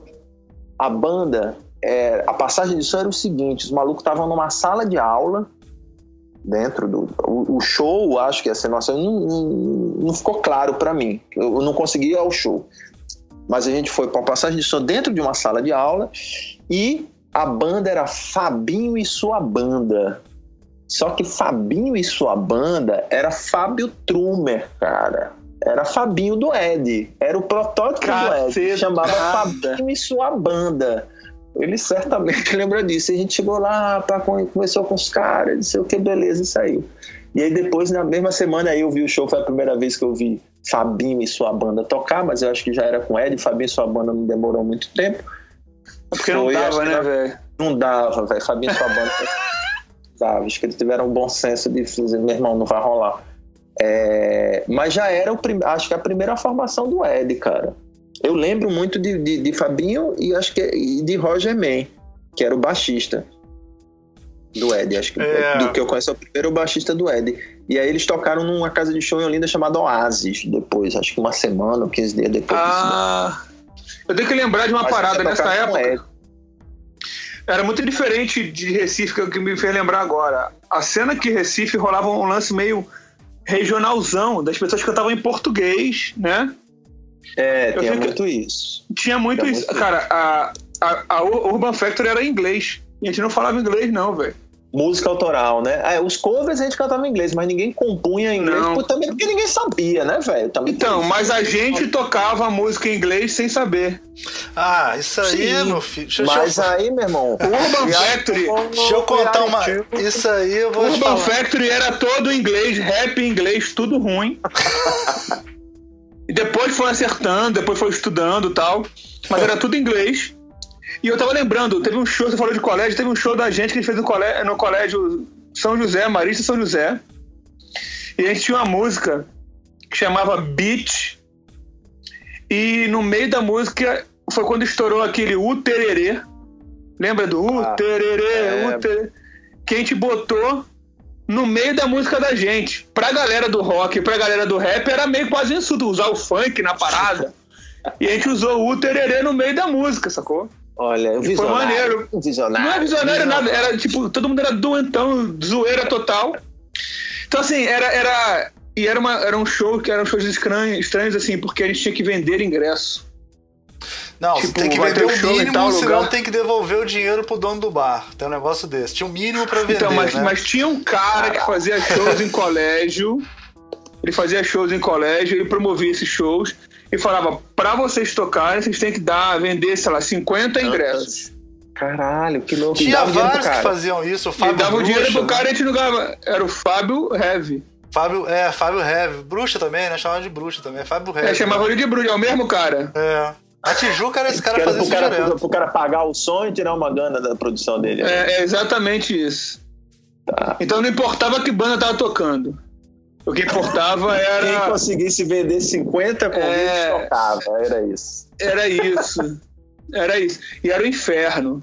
Porque a gente Vendeu começou 50. aquele, começou aquele lance do tipo, porra, cara, o cara nem ouve o som da gente. Como é que ele quer que a gente toque? Ah, porque tem que vender ingresso, então eu não vou tocar. Não vou tocar, não vai rolar, vai ser foda, não sei o quê. Vamos tocar em outro lugar. E ninguém tinha a sagacidade de tocar na rua como o nego tem hoje. Tô ligado. Ah, junta a parada lá, toca e foda-se. Foda-se. Uhum. Isso aí. Ninguém tinha isso, né? Eu acho que É, eu- mas eu também nessa época era mais. É bom, não sei exatamente a época que você tá falando. Hoje em dia o cara pode gravar um CD e vender na rua. Nessa época não era tão Não, mas por exemplo, não, hoje, minha banda, Não, minha mas banda. tipo tocar a banda de rua mesmo, entendeu? O cara montar e É, tocar. botar a bateria lá e foi. tinha- É. É, não tinha, não tinha. Aquilo que eu falei do cartaz, pô, por que a gente não pregava na rua o cartaz? Uma porrada do de cartaz, bar, é, uma isso aí. porrada de cartaz. Porque, Na frente de um colégio, né? Na frente do colégio, a gente era liso pra caralho, claro, mas. Porra, era uma Xerox, velho. Custava. Não, centavo. cara, a gente podia pegar papel de, de, de açougue, jornal, escrever show da banda tal e colar em tal lugar. Ah. Não, ninguém tinha sagacidade disso. Ninguém tinha essa Tipo, sacada mesmo. É. Chegar, vai ter, vai ter festa de fim de ano na escola, porra, pega a banda, se movimenta, falta o dia de aula, bota o, É. a batera lá, pega o amplificador, rouba a luz de algum lugar e toca na frente do colégio. Por que ninguém fazia isso? É, Tinha que vir um produtor, pegar o som, você pagar 50 ingressos sua, pro seu colégio ver o show. Cara, sei lá, velho. Hoje, É, eu- hoje em porra, dia também velho. não tem mais gravadora como, forte como era. Todo mundo que tinha um sonho Mas, de por assinar exemplo, com a se meu filho resolver fazer uma banda hoje, eu vou falar, filho, eu te ajudo, compra uma bateria de carro, liga o amplificador e faz um som na frente da sua escola que se dane. Isso aí. Isso aí. Eu te ajudo. É. É, mas eu acho que era isso. a- a- a- ninguém não caía a ficha. Não e também é isso que o Almir falou. Acho que a, a cultura da grande gravadora distanciava muito, tornava muito impossível as coisas. Por que, que nego, até hoje, velho, não, não, não escreve livro, publica livro? É. Mas É também. super mesmo, fácil né? publicar um livro fácil. hoje. Então continua. Você fica aquela coisa meio mítica, né? De que, porra, aquilo ali é supremo, aquilo é inatingível, difícil. Isso, por um lado, é engraçado. Foi essa ideia, esse contexto do, do punk, muito da Xerox e das referências do que eu tava ouvindo, que me, me, me fixou muito no design. Entendeu? Eu disse, meu irmão, Ah, a mim também, né? dá para eu fazer, porque a estética também, isso, é- isso talvez seja a, a, a resposta disso, a estética do punk, que era diferente da estética do, do modernismo, que ainda estava em voga no design, aquela estética lá era aceita. Então, tipo, porra, isso é design também. Quer dizer, isso, isso também rola, isso funciona. Eu acho que não é nem isso é design, esse entendimento claro. É tipo assim, ó, funciona. Se eu fizer uma, uma folha de Xerox tosca, suja, podre, à mão e xerocar em série, eu consigo botar e divulgar o meu evento do mesmo jeito que o cara que vai mandar fazer na gráfica lindo, com Isso. letra. E a linguagem, foto, né, tá, A linguagem. Exato, a linguagem. Se você fa... Essa linguagem comunica pro seu público, que é o público do skate, que é o público do sei lá o quê. O pessoal tá entendendo. Você tá Eu falando a é- linguagem que as pessoas é. entendem. E é um momento de transição antes do computador que te leva o, o- o- o- é, democratiza o design antes do computador, cara. Eu acho. Verdade. O punk Sim, o sim. faz qualquer porra, bota que vai funcionar, entendeu? Então isso é que eu acho que é legal. E, é- e como era um momento de transição e hoje é, é, acho que mesmo a, a cultura do computador não só para quem faz design, mas para todo mundo torna as coisas mais possíveis. Entendeu? Porra, eu posso estar falando com vocês agora online e, e, e a gente se conhece, principalmente eu e tu, Rafa. Caralho. Mil anos. Desde sempre. Quantas vezes a gente se encontrou antes da internet? Nenhuma. É. De encontrar fisicamente em São Luís, naquele fatídico N-Design da Tiquira, do Tiquiras Cup. Pô, a É, isso merece, isso merece inclusive um, um podcast sobre fati, fatídicos N-Design das pessoas que estão velhas hoje. Sobreviveram ao N-Design. Pessoas que sobreviveram ao N-Design. Eu acho que É, merece. estrelando Valdeilson Paixão. Deixa eu Ele tá bem agora, né? Hã? Tá bem, cara. Desenhando tá bom, mais do que nunca, velho. Tá sinistro. Tocando, fazendo gravura, tocando terror. Tá um monstrinho, né? Deixa eu levantar uma outra questão aqui. É, eu, eu não fui por esse caminho. Eu, eu, eu- meu caminho na música é diferente de vocês, né? Eu comecei a tocar pelo baile, né? Eu, eu comecei como músico de Não, baile. então deixa, deixa eu fazer uma parte. Galera, a parada é a seguinte. É, eu comecei a tocar toscamente, o Bug começou a tocar, tipo, toscamente também, com a galera e tal. O Almir, gente, ele toca demais. Ah, vai tomar no cu. O Almir é músico. O Almir é Por músico. acaso, é isso? O Almir, um músico que vira e fala assim: Eu comecei a tocar baile. É, Tu já vê que o negócio é outra parada. é, O cara que é, toca é baile, verdade, o cara é toca todas as músicas lendo. Deixa eu falar. É, Eu comecei pelo baile, mas eu comecei pelo baile tosco, igual vocês. Ah, não, é, não, teve, não não existe tem, baile não tem tosco. baile tosco, cara. Vou noite provar, não pode tem provar? baile. Posso provar? Baile tosco tem cachê, velho. Baile Ah, tem, cachê. tem cachê. Vou provar, vou contar. Quantos cachês você ganhou, Bug? No primeiro show? É, vamos falar quanto eu paguei pra tocar? É, beleza, obrigado, hein? Valeu. Deixa eu falar. Desculpa. Lógico, eu, tenho essas histórias de bandas que eu comecei a tocar, banda Inquérito, né, que gravou disco, foi no Jô Soares 11 e meia e tal, mas a maior parte do, do, do meu tempo eu toquei com baile. Inclusive eu tive uma banda que só tocava em, em- em- festa infantil, tá bom pra vocês? Chamava Cantos Encantos. E a gente tocava o disco da Xuxa inteiro na festa infantil. Isso foi a minha primeira banda profissional. Olha que coisa, revelações, né? É, então, o bisavô da palavra encantada, é isso. É. Tu comeu essa mosca e tu não levou adiante. Tu é um vacilão, amigo. Puta merda. Vacilou, caralho. e, a- e aí, é, uma coisa que é muito legal nessa coisa de, de banda. Eu vou até contar uma história primeiro. o- Essa história que o Rafa contou do primeiro show também rolou comigo. O meu pai foi o primeiro, meu primeiro show, tocava gaita, e eu tocava tão mal. Eu tocava tão mal que tinha um produtor lá e falou assim: pô, a banda é boa, pena que o cara da gaita não é muito bom, né? Pro meu pai, meu pai. Aí meu pai falou assim: não, mas é meu filho. Aí O cara, é, pois é, acho que ele deve tocar outro instrumento, então. Aí eu, esse foi um dos motivos que eu fui tocar baixo. mas aí eu, eu eu fiz muitos Você bailes, sabe né? que eu tentei tocar também. Eu, eu tentei tocar instrumento de sopro antes, eu tentei gaita, eu hiperventilava pra caralho, não dava certo, e tentei saxofone e feria minha boca inteira, cara. Desiste, não, isso é coisa de de- sopro isso pra é- mim foi um pesadelo. Tem que tocar certo. instrumento de homem, né? Aí, e, e eu, ao contrário de Que vocês, eu não sou isso, rapaz? Olha o hipócrita. preconceito, rapaz. É, é um, é um troglodita esse menino. Tô brincando. É, Olha porra. só, e eu, ao contrário de vocês, eu não sou hipócrita. Eu não comecei a tocar por causa da música. Eu comecei a tocar porque eu queria pegar mulher. Entendeu? A minha finalidade de tocar era pegar mulher. Cara, eu não Que é peguei nunca nenhuma mulher por causa da banda, velho, nunca. Não, claro, é bateria, mano. Tu pega resfriado, tu não, não vai pegar a gatinha. Maluco, enquanto todo mundo tava pegando gente, eu tava arrumando a batera, bro. É, sabe? A, a, a, a cena do seguinte, a gatinha chegava e falava, ai, você que é o guitarrista da banda, não toca o baixo. Ah, tá, desculpa. É, Né? exatamente. Aquela tua guitarra é tão estranha, é tão grande. Eu falei, ah, você não viu Essa nada, guitarra tá Cara, corda. olha só, só um detalhe. Elas chegavam e perguntavam, você, eu não sei o que, eu não conseguia nem chegar perto porque eu já tinha ido embora. Eu tava arrumando as coisas ainda. Ia ficar cuidando, pastorando. E tava suado, e suado pra caralho, assim, nojento. É, Ninguém chegava perto é, de mim, velho. Cara, Vou fazer uma revelação pra vocês depois. Pode falar. Tô bolado. Essa parada que Não. tu falou do músico, do músico do Almir, do músico de, de baile, é engraçado que eu, eu, eu fiz conservatório, estudei, eu sou formado em piano, não sei tocar porra nenhuma de piano. Porque aprendia Nada. lendo, né? Tinha que tocar Eu, lendo. eu matava todas as aulas e tudo, era um inferno. E daí depois eu, eu tentei estudar, eu estudei um tempo música.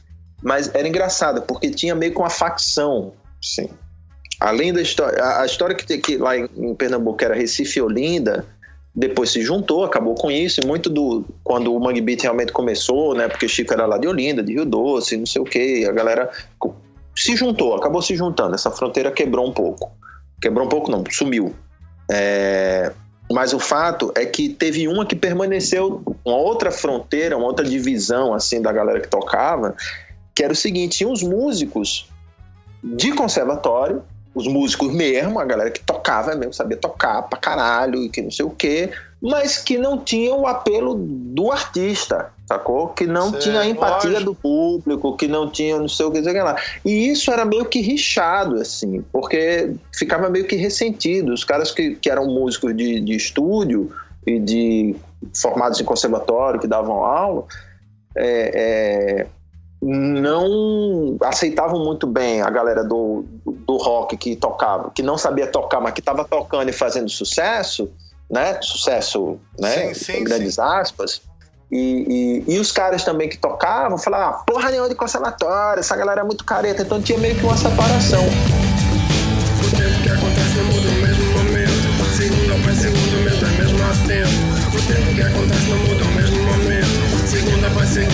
Mesmo mesmo a tempo. Por isso pare, escute, entenda e pense. Os. Nosso amor é nonsense.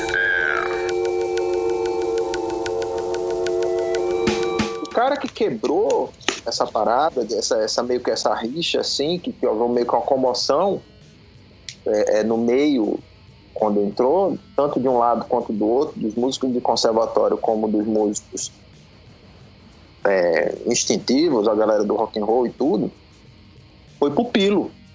Que Pupilo era músico de conservatório. O cara é músico mesmo, assim, entendeu? O cara não aprendeu na, na, na unha necessariamente, não. Ele era um puta, era assim, ó. Já antes era uma lenda lá em Recife, Pupilo, Pupilo, Pupilo. O cara era o cara. Qual instrumento o que ele tocava? baterista. É, eu acho que o Bateria. apelido, dele, o apelido dele é por causa disso também, não é? É, se não me falha a memória, eu acho que ele, ele era aprendiz de um. Posso estar falando besteira, mas acho que sim, que, que, que, que não. Era, era aprendiz de um professor lá, antigão, que é o Maurício Chiapeta, que é um baterista de jazz, assim, pá, fuderoso. E eu acho que o apelido dele vem por conta disso. Ele era pupilo de.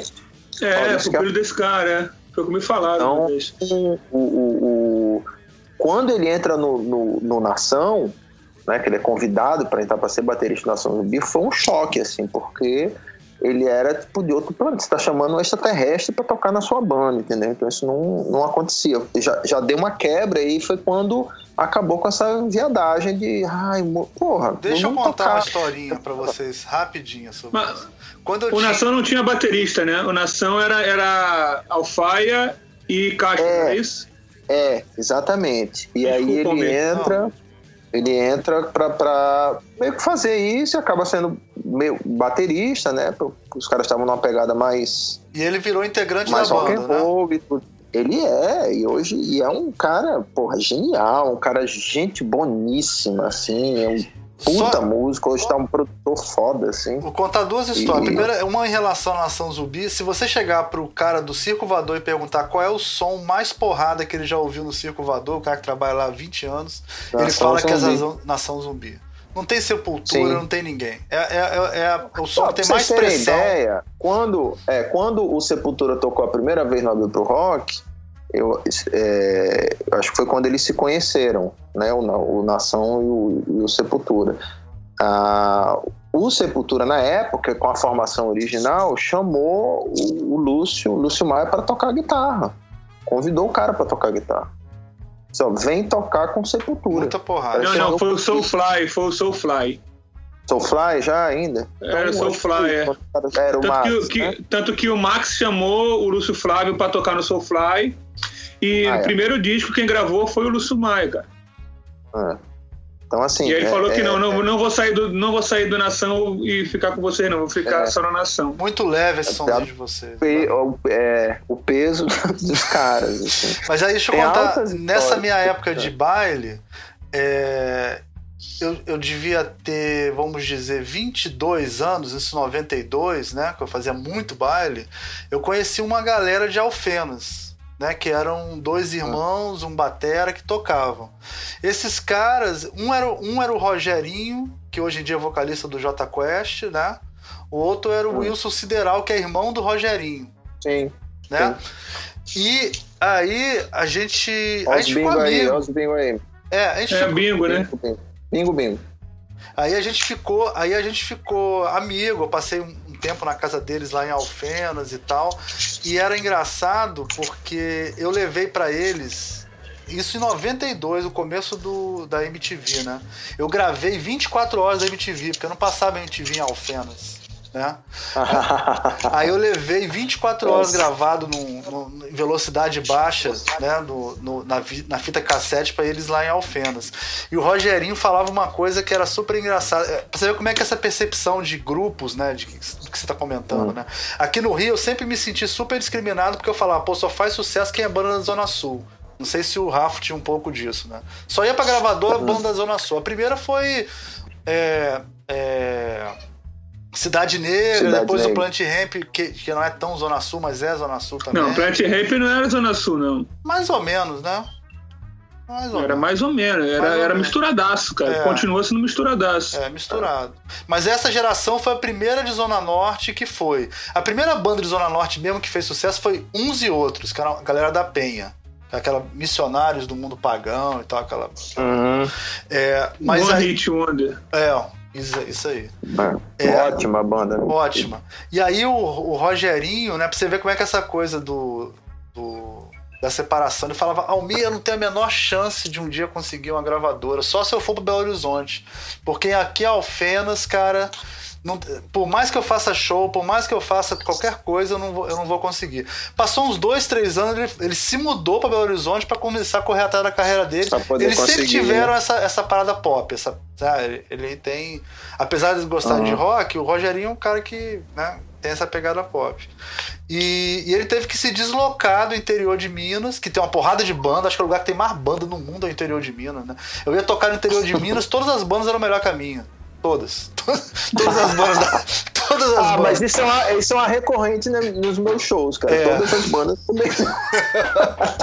Todos os moleques do interior tocam pra caralho. é. Tocam o dia inteiro sem é parar e tocam pra caralho. É absurdo. Vocês estão reparando que os moleques mais novos agora, a molecada que tá tocando. Ah, comecei a tocar ontem. Aí tu vê assim, ah, toca dois meses. Eles tocam muito mais do que eu, velho. Muito mais. dois meses. Porque, meu irmão, tu quer aprender a tocar qualquer coisa, tu entra no YouTube. É isso aí. Se tu entrar numa loja hoje. Pô, meu primeiro baixo foi o Jennifer, cara. Aquilo não, não- impossível de tocar naquilo. primeira Hoje guitarra foi a Giannini loja, Sonic. qualquer- Ainda era ótima. Não, Você- era a Sonic, é a Sonic, não era, não era Janine A Super Sonic, Sonic, não. Eu sei, mas compara com, com a Jennifer. e É, com o Jennifer é foda. É natureza. Tonante. Te- Eu fiz um show com alguém que tava usando um tonante, eu acho. Cabra macho, da Tô- porra. é, porque tonante. Se você entrar hoje em qualquer loja e comprar qualquer instrumento, você pedir, me dê uma guitarra. É não, bom. não interessa o que, que é, é boa. É boa. É boa, cara. A China, qualquer É coisa, a China foi uma maravilha para os músicos. no 500 Brasil. reais você Qualquer compra uma guitarra boa. Qualquer coisa que você pegar é muito melhor, muito, é anos luz melhor do que qualquer instrumento que a gente pegou quando a gente começou a tocar. Né? Salvo algumas exceções, um outro Giannini que eram caros. Você tinha o Giannini, mas que tinha em Não, todo e quantos lugar. bateristas eu tive na minha Ah, banda que não tinham bateria, cara? É, é, quando tinha um baterista com bateria, era o máximo. Era o máximo. abastecimento, né? Eu, eu lembro da. Lembro da melhor- primeira vez que falaram comigo. Pinguim, que era, uma- era até uma boa bateria. fazia Não, umas Pinguim era uma boa bateria. Não, pinguim é. Mas era uma fone difícil de achar. É. O que você tinha era golpe, que era uma miséria de bateria. Era uma bosta, as cachetas rachavam tudinho, o cabo dava uma baquetada, bum, o, o tom saía voando. E Taiko e o Eril. Caralho, o Taiko era é. foda. Taiko era bizarro. Agora sim, é, eu, eu lembro que, que meu pai ainda era vivo. Foi quando eu falei pra ele que eu queria tocar bateria. Aí ele falou pra mim: Olha, você já tentou tocar violão e eu comprei um violão pra você. Um violão barato, quem comprou um violão pra você e você não tocou violão. Só vai ter uma bateria um dia quando você aprender a tocar. Que aí você vai comprar sua bateria, você vai ter a bateria, ou eu vejo se, vejo se tem como a gente ter uma bateria, alguma coisa assim. E eu fui, eu fui aprender a tocar baterias. Isso é um caso muito engraçado que eu sempre conto pra galera. Que hoje eu toco bateria, eu fico brincando dizendo que a minha caixa, como eu toco caixa na, na Fanfarra Black Hum. Club, eu falo que eu toco. Todo mundo fala que eu toco com raiva. Né? Tocar na rua é bom porque assim, não tem microfone, então você tem que tocar alto pra caceta Mete pra vocês te ouvirem. E eu meto a mão mesmo. Aí o nego pergunta, Rafa, por que você bate com raiva? Porque naquele momento, aquela minha caixa, ela é minha inimiga. Entendeu? Porrada, né? Então, então eu lembro que uma vez eu, tava, eu, eu tive aula com um baterista chamado Henrique. Foram dois, três meses no máximo.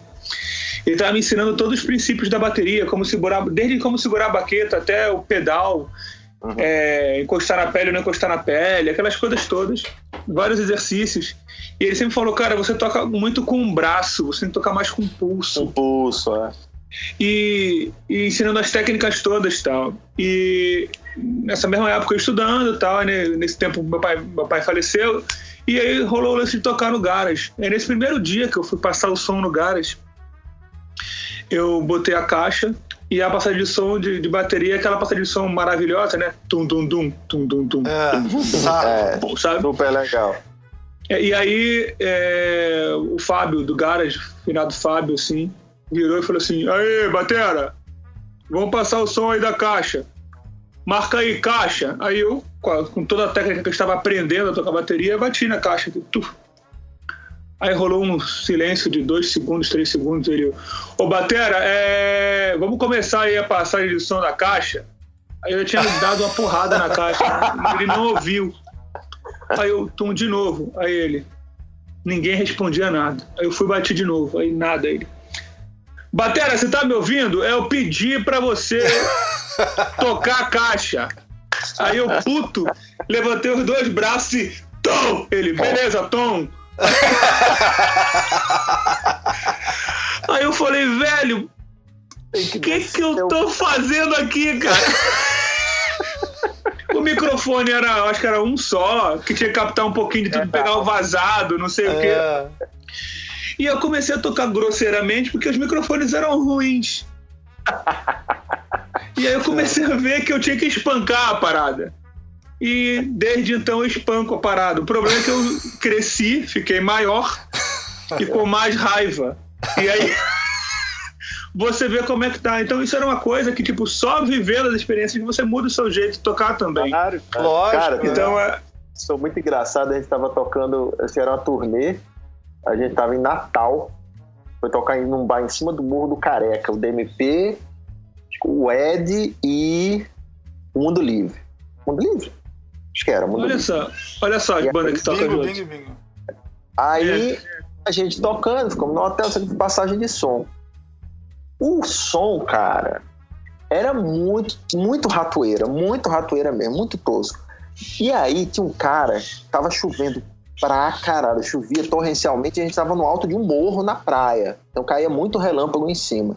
E o cara, a gente apelidou o cara da, da mesa de som, do PA, de Luiz Caldas, que tinha os cabelinhos assim enrolados, seu uma simpatia, para não dizer o contrário, camarada, chato pra cacete. E, pô, dificuldade, a gente passando só, a gente ia tocar com uma banda local chamada Groisman. E o maluco, inclusive, é, é crítico de cinema hoje, boinha. É... Enfim, a gente tocava com esses caras, que era uma banda de lá, começa a passar o som. Aí, passa o som, acho que a gente ia tocar antes do Groisman, se eu não me engano, enfim, eu sei que quando eu subo no palco, eu não tava prestando muita atenção, quando eu subo no palco, eu falei, ué, cadê o amplificador de baixo? Ah, tocou na linha, porra. Isso é normal. Isso é normal.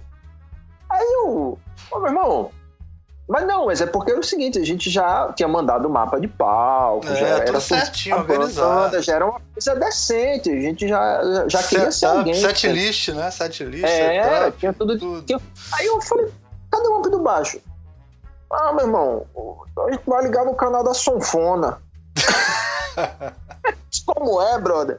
Não, é, liga direto na mesa. Brau. Meu irmão foi super, Linha! Cara. Ali. E aí tinha pedal, usava pedal pra caralho. Você imagina entrando uma porrada de envelope filter, assim, direto na mesa. Vai queimar essa porra, vai dar merda, vai, vai foder tudo, né? Vai cagar tudo. Milagrosamente, eu não sei como aquele cara conseguiu. Foi a passagem de som mais demorada da história do planeta, que ele não entendia nada do som, nada, nada, né? Ele tava esperando a sanfona, chegou o baixo, era um canal pro triângulo, entrou uma guitarra. e aí o cara conseguiu modular o PA, meu irmão. Pasmem, uma caixa lá em cima do PA saía um instrumento, uma outra saía outro lá embaixo. Caralho! Woodstock, Woodstock. Como o cara conseguiu fazer isso com aquilo? Depois de três horas da passagem de som, que foi um pesadelo, beleza, acabou, fechou, maravilha. Uh, finalmente a gente conseguiu passar o som. Meu irmão, o cara pegou e abaixou todos os canais. Ele zerou toda a mesa sem anotar nada. Ai, meu Deus do céu. Hã? Três horas de trabalho, o cara jogou no lixo, zerou tudo. Eu falei, meu irmão, vamos fazer o seguinte: traz uma régua pro cara operar a mesa, que ele empurra os botões tudo pra cima e os petocos pra baixo igual, porque não, não vai ter diferença. Não, já. Cara, olha só, Essa a gente coisa- tocava na linha direto, cara. Então, às vezes, o baixista da gente tocava no chão, no meio da galera, pra ele conseguir ouvir o que ele tava tocando. Só, pra, só uma parte. Cara, tocava de frente pra vocês na galera, né? É, porque ele saía só no PA, ele não saía pra dentro. Claro. Essa Não, isso cara. também em show profissional grande acontece também o contrário. De ter um artista, tipo, sei lá, uma vez eu toquei com Sandra de Sá. Cara, a Sandra de Sá falou o seguinte: olha, desses 48 canais, eu preciso de Ninguém usa 44. meu. É, ninguém usa. Rola. Vocês ninguém podem usa, usar né? quatro canais pra banda de vocês. Porra, Agora, já aconteceu de eu chegar no interior e não ter PA nenhum, só ter um monte de caixa de aparelho de som assim pra tocar e não teve show. caralho. Já aconteceu, só explicar porque gente tem muita gente que tá ouvindo e não sabe o que é isso, né? Mas por exemplo, o retorno é uma, é uma caixa de som que fica na frente do músico para ele se ouvir, né? E tem o, o, o, o, o side, que são umas caixas de som gigantes que ficam do lado para você ouvir tudo. É Agora fosse- explica o que, que é PA. O que significa PA PA? é, é Power Amplification, é você pegar todos, o- todos os instrumentos e, e manda por caixas grandes que ficam, que é o que o público ouve, né? É o som da plateia. É o né? som da plateia, a que é uma coisa ouve. recente, inclusive. Isso existe a partir dos anos 70, por exemplo. O Woodstock não tinha PA, né? Tinha caixa para voz e caixa de instrumento. Por isso que as Ah. caixas de instrumentos são super fortes, né? Diz rock são super fortes. Ah, depois me lembra de falar sobre gravação de fita demo, que eu esqueci de falar na época que a gente gravava uma Não, fita para outra. depois eu E falo. tem uma, depois. tem uma lenda. Uma lenda não, né, cara? É, tinham várias bandas no Rio de Janeiro que as fitinhas eram. A divulgação das fitinhas, quando ele tá falando de PA, me lembrou. Que ele fala que tem uma- um canal de voz e um canal dos instrumentos, né? Sim. E aí, tinha uma banda, tem uma banda no Rio de Janeiro que eu considerei como. Sempre considerei a banda mais vanguardista do Rio, que era o Zumbi do Mato. Sim, zumbi do mata. Ah. Você chegou a conhecer, Bug, Zumbi Muito do Mato? legal. Sim, sim, sim, sim, sim. Então, o Zumbi do Mato, que, que era a banda dos anos 90, que assim, que as pessoas realmente não entendiam o que estava acontecendo, é, que foi de uma galera que era Zumbi do Mato, Piu Piu e sua banda, Gangrena Isso. Gasosa, que eles tocavam meio que sempre Gasosa. juntos, Ah. que eram mais irreverentes, assim. O Gangrena Gasosa, inclusive, lançou um documentário que merece ser visto, que chama Desagradável. Acho Depois, que tem no YouTube depois passa, completo. coloca o link aqui. Desagradável. Tá, é, Pepe e sua banda tá voltando também, uma das minhas bandas preferidas. Que, que, que eles faziam um, um lance de divulgação que eu posso explicar depois. Mas assim, o Zumbi do Mato era tão foda que, a- que as músicas deles foram, foram divulgadas de fitinha por fitinha no colégio. Então você pegava uma fitinha, levava no seu Walkman, mostrava pro seu amiguinho na escola e ele pedia para você copiar para ele. Sim. E aí a fitinha foi copiando de fita para fita. Eu acho que a última não dava nem pra ouvir mais nada, de tão ruim que tava. Mas assim, todo mundo tinha a fitinha do Zumbi do Mato. E o legal é que a primeira fita do Zumbi do Mato que eu ouvi, eu ouvi no Walkman de alguém.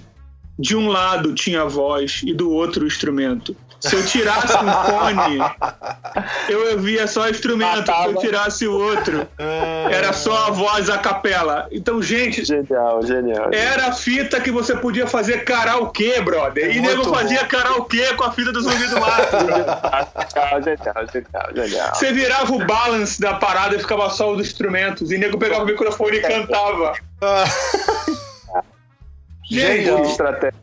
eu não sei se foi gravação deles ou se foi quando virou, o nego fez merda. Eu sei que eu tinha essa fita até pouco tempo. E eu não Ah, o conseguia que- parar de rir. Não, e tinha, O quê? e tinha também aqueles double decks que tinha um botão karaokê, que você apertava karaokê e Então, diminuía a voz. eu acho que deu merda, deu alguma coisa assim. Do double deck, né? É.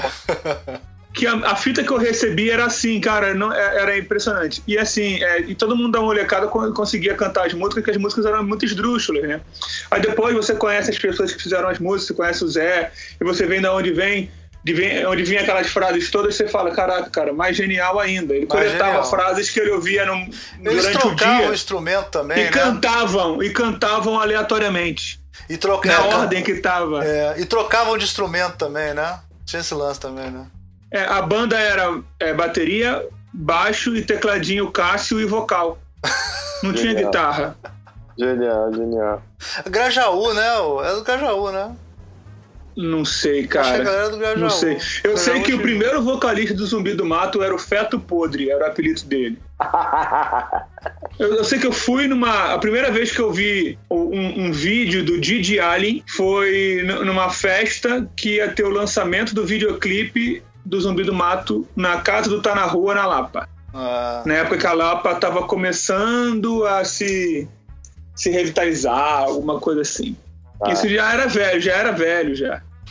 Mas deixa eu só falar essa coisa do voltar rapidinho negócio do PA, só pra ficar mais didático aqui, que tem gente que não é da nossa época não sabe essas coisas.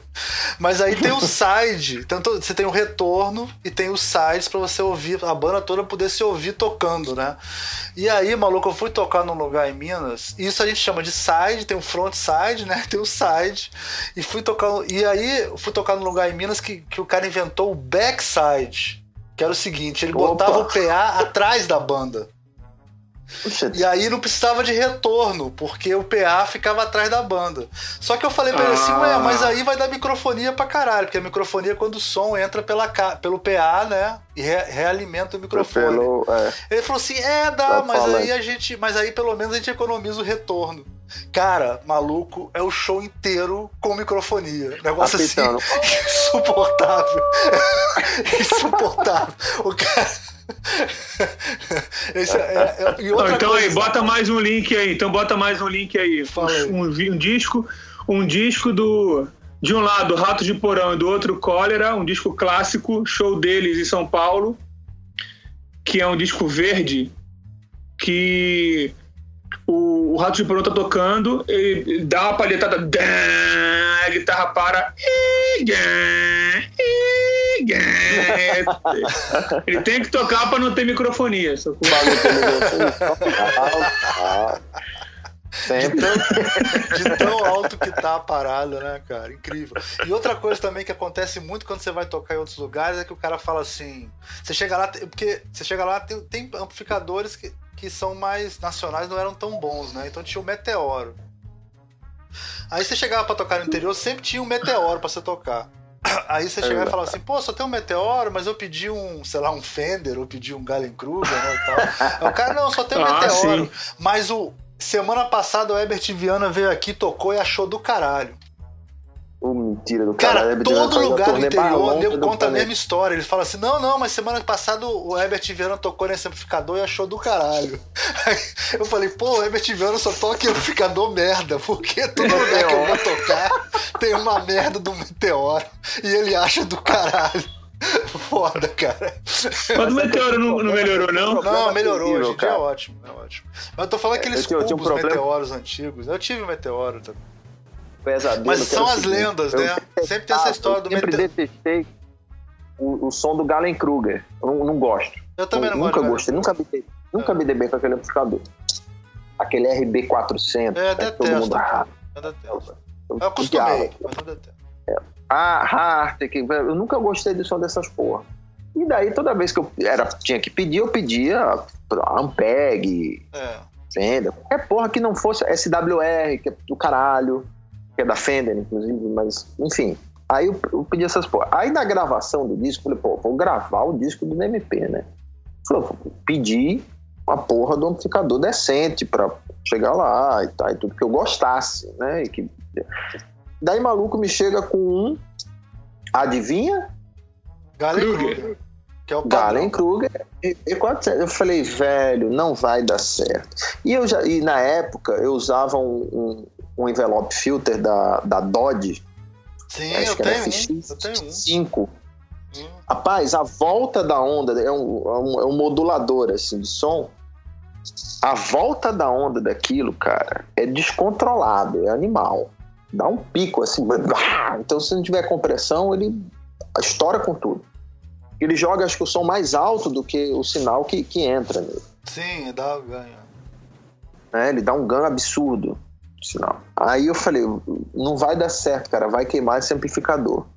E daí o Rogério, que era o, acho que até hoje é o cara do, que bota som lá em Recife, tinha alugado pra, pra gravação, ele falou, você tá maluco, Bug? Você tá doido? Eu falei, Rogerinho, vai dar merda, vai queimar o amplificador. Pode tocar aí, se essa porra queimar, eu me responsabilizo. Eu falei, cara, não vou ligar, vai queimar o teu amplificador. Pode botar, e é uma música que a gente gravou que era monotonóloga no disco. A gente tá é pra gravar essa faixa. Uma das primeiras que a gente foi gravar, que quem canta pra gente é a Karina Bu, tá fazendo carreira Bingo. solo hoje. Bingo. Bingo, que era do Ed na época. Aí Karina tinha saído do Ed, eu acho, na época. Vai, vai gravar com a gente. A primeira, acho que se, eu- se não me falha a memória, é a primeira gravação dela de voz. Que ela tocava percussão, não é isso? Ela- tocava percussão, depois ela saiu do Ed e montou uma banda chamada Comadre Florzinha, e depois ficou um tempo, não sei exatamente o que ela fez depois, e a carreira dela solo é, é, enfim, comparado ao que a gente tá falando agora, é recente. Então, aí vamos gravar, né? E o baixo é todo com envelope filter, com esse pedal. Cara, eu ligo o negócio, o amplificador faz. Explode o amplificador do cara. Cara, de fumaça da porra olhando pra cara dele com aquela cara de desespero. Meu amplificador. Eu falei, então, traz o outro. e aí o cara traz o SWR pra ele poder tocar. Eu Só tenho que SWE. Atraso, tem uns 3, 4 horas de gravação e foi uma merda do caralho, mas. Era, era muito doido, porque esse negócio de amplificador, todo mundo fala, ah, não, amplificador, amplificador. A gente tinha. Acho que, porra, nos anos 80 a gente só tinha ciclotron. Isso, só isso. Isso, é. Giannini era muito um bom. O tremendão ainda rolava, mas já não tinha mais quando eu comecei a tocar, que é dos anos 70, já É, não tinha muito. Mas era muito bom. Também, Eram bons porque eles eram robustos, né? Lá. Eram bem sons, mas eram Quando, robustos. quando o nego tocava era Stanner. É, Stanner, boa. Muito Stanner. Era um amplificadorzinho que. ah, né? É no limite, assim, do. do- Gente, a gente, tá, vai. a gente tá caminhando aqui para uma hora e meia de programa. Vamos no finalzinho aqui. Eu queria puxar um pouco a coisa do design, só porque é um programa de design, né? Ah, é? Então, eu queria, que, eu queria que vocês comentassem um pouco sobre o que que a música, quer dizer, ser designer ajudou, atrapalhou? Você virou designer porque você conheceu essa, essa coisa da linguagem através da música? Como é que funcionou isso? Ser músico te trouxe clientes? Por exemplo, eu, a maior parte da minha produção como designer é capa de, de CD. Eu fiz muita capa de CD. né? Ah, é? Fiz muita Eu não capa. sabia disso, não. Fiz muita capa de Também CD. não. Fiz. Depois eu mando pra vocês. aí, Fiz ó. pra EMA. Eu pensei que você era só chato, cara. É. Você era só chato do design. né? Agora você faz capa de disco também. É, Não, eu não as peguei disco, não. Eu só fiz Eis que surge a verdade. Eu só É. fiz CD. surge a verdade. Cara, eu Bora, trabalho Bug. com, com design desde garoto. Então, é, é, o meu primeiro trabalho. Acho que o design e a música começam bem juntos na minha vida. É uma, uma constante, desde de pirralha. O meu primeiro trabalho como designer profissional foi aos 15 anos. Esse, esse para mim, 15 anos foi uma coisa meio debutante mesmo. Assim, foi um ano especial. Eu ganho meu primeiro instrumento e, e, e faço meu primeiro trabalho remunerado como designer.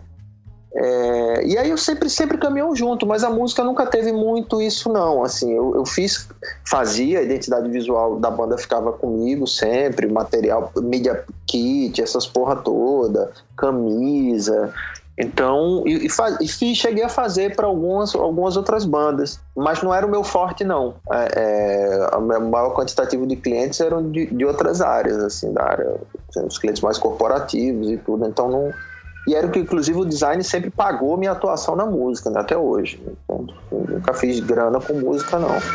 Design é que sustentava essa minha. O designer que sustentou a- a- os seus brinquedinhos, então. Sempre, sempre sustentou. Quando eu comecei a fazer alguma grana com a música, foi na primeira turnê, no final da turnê do disco do, do Música Popular Brasileira, do MP, que a gente fe- fez, a gente era da, na época que o Hack Beat, que é um evento, um festival de música lá em Recife, era um selo, né? E era um selo, eh, tinha, tinha basicamente os principais artistas eram o Mundo Livre e a gente. E acho que tinha o Matala na mão, enfim, tinham algumas outras bandas, mas a gente funcionava com o Mundo Livre. Na- na- a gente fez a turnê do Guantanauê praticamente junto, é, a primeira parte da turnê. Mas influenciou na tua estética, por exemplo? É uma. É uma, é uma- o- o- assim, a, li- a linguagem. É uma, referência, é uma referência cultural muito forte, né, cara? O momento que você tá, o que você tá fazendo, a ideia de você pegar a estrada, conversar com outras bandas, tocar mesmo, a ideia do, do espetáculo do tocar, você passa a ter uma relação com Exatamente. o público que é, que é diferente, né? Você é uma relação muito mais ativa do que você tem com, com a do design, que é direta. Você tá ali vendo na casa, se o cara não gostar, o cara vai cuspir em você. Já fui cuspido muitas vezes. Ah. Quando o cara não gosta e quando o cara gosta. A galera acena punk na Bahia, os caras, ó, os caras gostam da banda, eles vão cuspir em você. E, sério, mano, sério. Eu cuspi. Então, assim, é uma relação muito. muito direta. Né? É, é, é mais. Você sente mais né, o resultado ime- imediato ali do seu trabalho. Tá E ajudou tocando, a ser professor, Bug? Tocar, ser músico, ajudou a ser professor? Cara, ajuda você a enfrentar a multidão, né? Enfrentar, encarar muita gente. Eu nunca tive muito problema com isso, não, mas assim. É, porra, quando você sobe num palco e você tem 10 mil pessoas na tua frente. 5 É... mil pessoas, 10 pessoas, meu amigo, o cara caga fino mesmo, assim, é uma coisa que. Eu, eu acho que eu acho, eu acho que ser professor, esse lado Emocionante. performático do professor, né? É, de você fazer uma performance para ensinar as pessoas alguma coisa e tal, eu acho que tem muito a ver com palco, assim. Eu vejo uma relação muito É. forte. Assim. É. Até a disposição clássica da sala de aula é meio palco, né? Fica você em pé, todo mundo sentado, você tá num outro nível, né? Físico mesmo, outro plano físico. Às vezes tem sala que tem palco mesmo, literalmente, é um tablado, você tá assim. É, é parecido, assim. Eu, eu não sei, a coisa foi acontecendo tão junto, tão automático, que eu não, não sei criticar muito até que ponto teve um impacto, não. Mas eu, eu tenho certeza que fez parte da minha. Principalmente porque a gente cuidava desse meio do fanzine. Eu não, eu não vejo diferença, eu não vejo muita diferença da música pro design. E eu sempre consegui achar conversões. Então, por exemplo, hoje.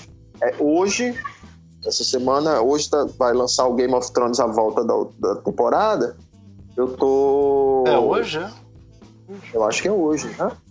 Domingo. Hoje. Sei lá, eu, eu acho. Hoje hoje estão votando o negócio da Dilma, pra quem quiser saber aí a data, se estiver ouvindo o programa. House of Cards. É, hoje é House É, of House of Cards. É, desculpa. É House, House of Cards. É, e, por exemplo, é, quando eu voltei a tocar agora, tem uns dois, três anos que eu voltei a tocar e fiquei quase dez anos sem tocar.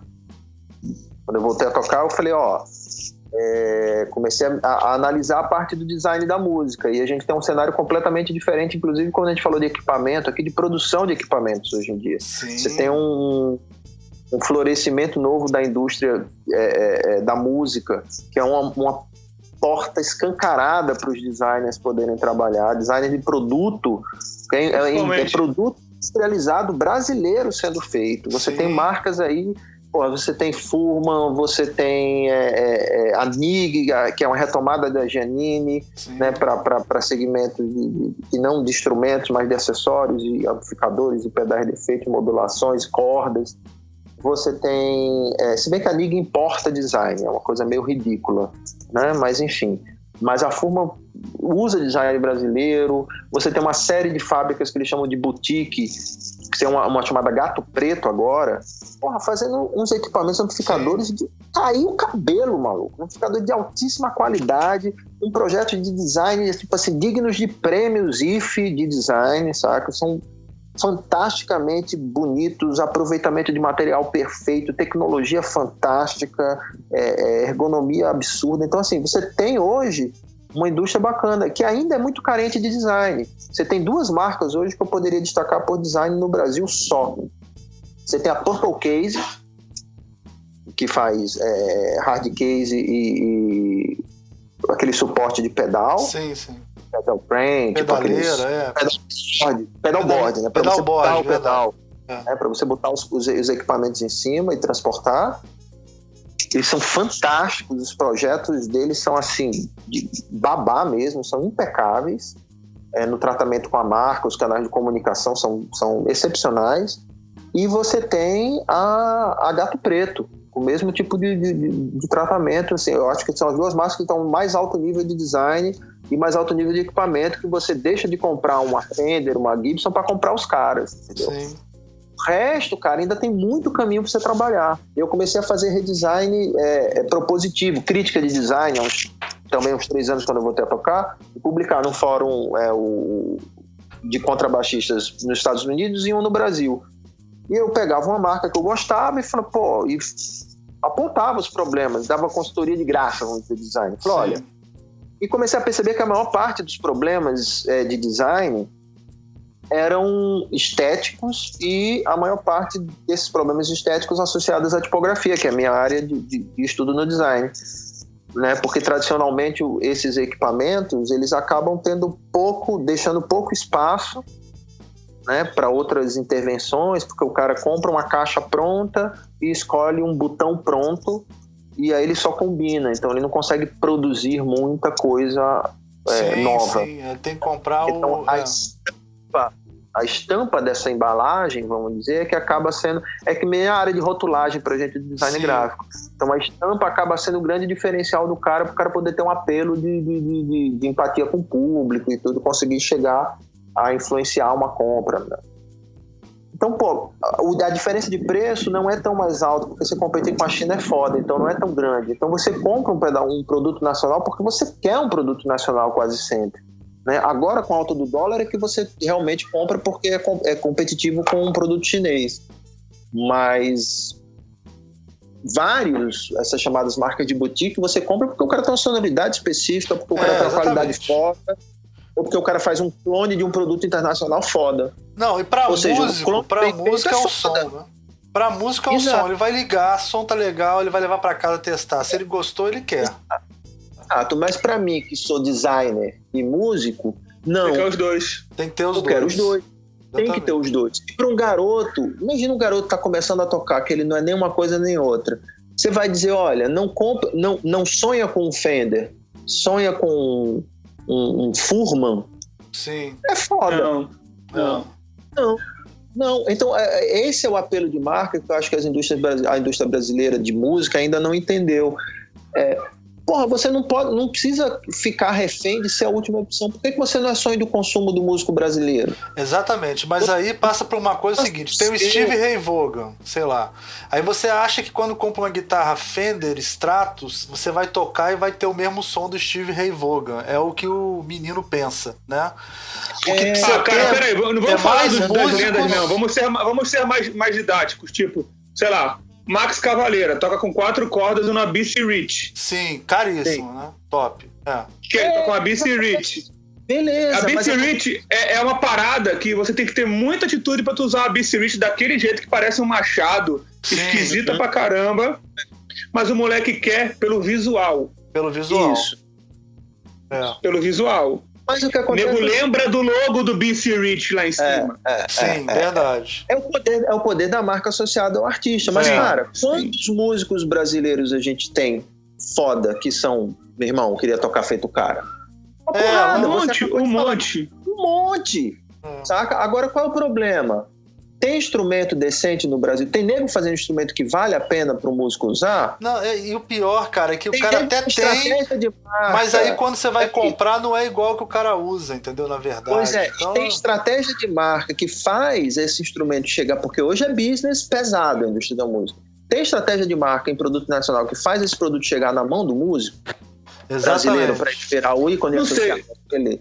Então, assim, Olha só, acho vou falar uma coisa de bateria, que, eu, que, eu- que é só pra levar pra um lado que, que eu acho muito louco, assim. Tipo, tem um prato que eu me amarro que chama. É, é um prato da Orion, que é do, do bacalhau, que, é, que não nem existe mais, é uma linha assinada do bacalhau, que é Sim, hoje eu com do- traje a é rigor. Não, do, do traje a rigor. É um tá. prato que tem uma tarja preta em volta. Sim, sim, acho que ele, não, ele não é mais fabricado. Ele mudou para uma série que chama X10 da Orion. É um prato mais robusto, para ter uma ideia, o, o- o bacalhau usava um contratempo de 15 polegadas e não de 14. Sim, Tá, mais pesado. Ele é mais pesadão e tal. É, de uma hora para outra eu comecei a ver todos os shows que estavam sendo gravados na MTV, Acústico MTV, é, Multishow, não sei o que na época. Todo mundo usando aquele prato. Uhum, Músicos profissionais, Sim. sim. músicos de show, que podiam botar Zildjian, Peixe, não sei o que e tal, que eles podiam Uhum. estavam usando esse. Pergunta, será que isso é uma estratégia de marketing da Orion? Ou se era porque o prato era realmente bom? Hoje eu tenho dúvidas, eu acho aquele prato realmente muito bom pra mim, ele faz o esporro do caralho, eu acho bom porque ele faz Uhum. muito barulho e pra show a captação parece que é melhor, ele não é um prato de que nem o. Zildjian e tal Entendi. mas as pessoas estavam usando isso para gravação de show ao vivo. E aí, tanto que eles recontinuaram, não, parece que não acertaram a parada. Eu posso falando um monte de merda aqui, tá, gente? É o que eu acho, é percepção. Sei, sei, sei. É, Mas eles, eles, eles fecharam, não pagam mais royalties pro bacalhau, mas eles fizeram uma linha chamada X10 que é muito próxima. E quem usa essa linha agora é o cara que toca no Worse, que é o Fernandão, se eu não me engano, que tocava no Corsos e tal. É, tem o endosser, né? Pode ser um sistema de endosser. É, só que, o cara só que eu não prato. sei, cara. Eu não sei, mas eles- eu acho que eles deviam ter feito um- uma, uma estratégia de tipo, olha, gente, o prato é tão sinistro, é do bacalhau, mas o cara do Los Hermanos está usando. Sim, sim. Que é mais famoso que o cara do bacalhau, que, Sim. que o bacalhau na época, sabe? Sim, sim, sim, sim, sim. É, o, o que eu acho é que tá faltando é, por exemplo, ah, tem a, a cultura do endosser, o cara, mal e mal, o cara aprendeu a tocar e como a gente falou, cara começa a tocar, toca bem pra caralho hoje em dia, porque ele tem toda a condição para tocar. É, muito bem, inclusive bons instrumentos. Como a gente diz, qualquer coisa que você pegue na loja é legal. Mas pro cara que já deu um passinho, que já saiu do início, o cara quer uma coisa bacana. E para você ser competitivo, não por uma circunstância, mas realmente você optar, eu quero ter tal marca, né? É, você tem que ter algum. É, é- é- é um passo além. né? A indústria brasileira é, é massacrada, a gente já sabe. A indústria da música, quando a gente fala de equipamento, nem se fala. É. né? As políticas são as piores possíveis, Piores é, do ponto de vista administrativo. Mas mesmo assim, é a realidade que a gente tem, meu amigo. Se você é um empresário da música brasileira, né, de equipamento, principalmente que acho que é um dos mais, os segmentos que mais se fodem, mais fudidos na música no Brasil, se você é esse cara, meu compadre, você quer estar no mercado, você tem que se virar. E você vai olhar para o quê? Ora, se você consegue reerguer um país num pós-guerra com design, por que você não vai olhar para design para resolver a tua merda de, de- de problema de taxa de importação, de dólar e do caralho que seja? Num É. país onde você tem as madeiras mais cobiçadas do planeta, meu. É ótimo, A ótimo você Fender e a. Gibson trabalham com, com- com- a, a madeira mais fantástica que tem é o, é o Rosewood. Brazilian Rosewood. É. Jacarandá brasileiro, cara, da Bahia. Caríssimo, uma fortuna. A Gibson mais foda que tem, a Fender mais foda que tem é essa madeira. A escala Rosewood. E assim como ela, a gente tem uma porrada. A gente tem, todo mundo quer ter com a porra da Amazônia. A gente tem uma fauna, uma flora fuderosa. Isso reflete pode ser explorado, se for controlado, para você fazer instrumentos maravilhosos.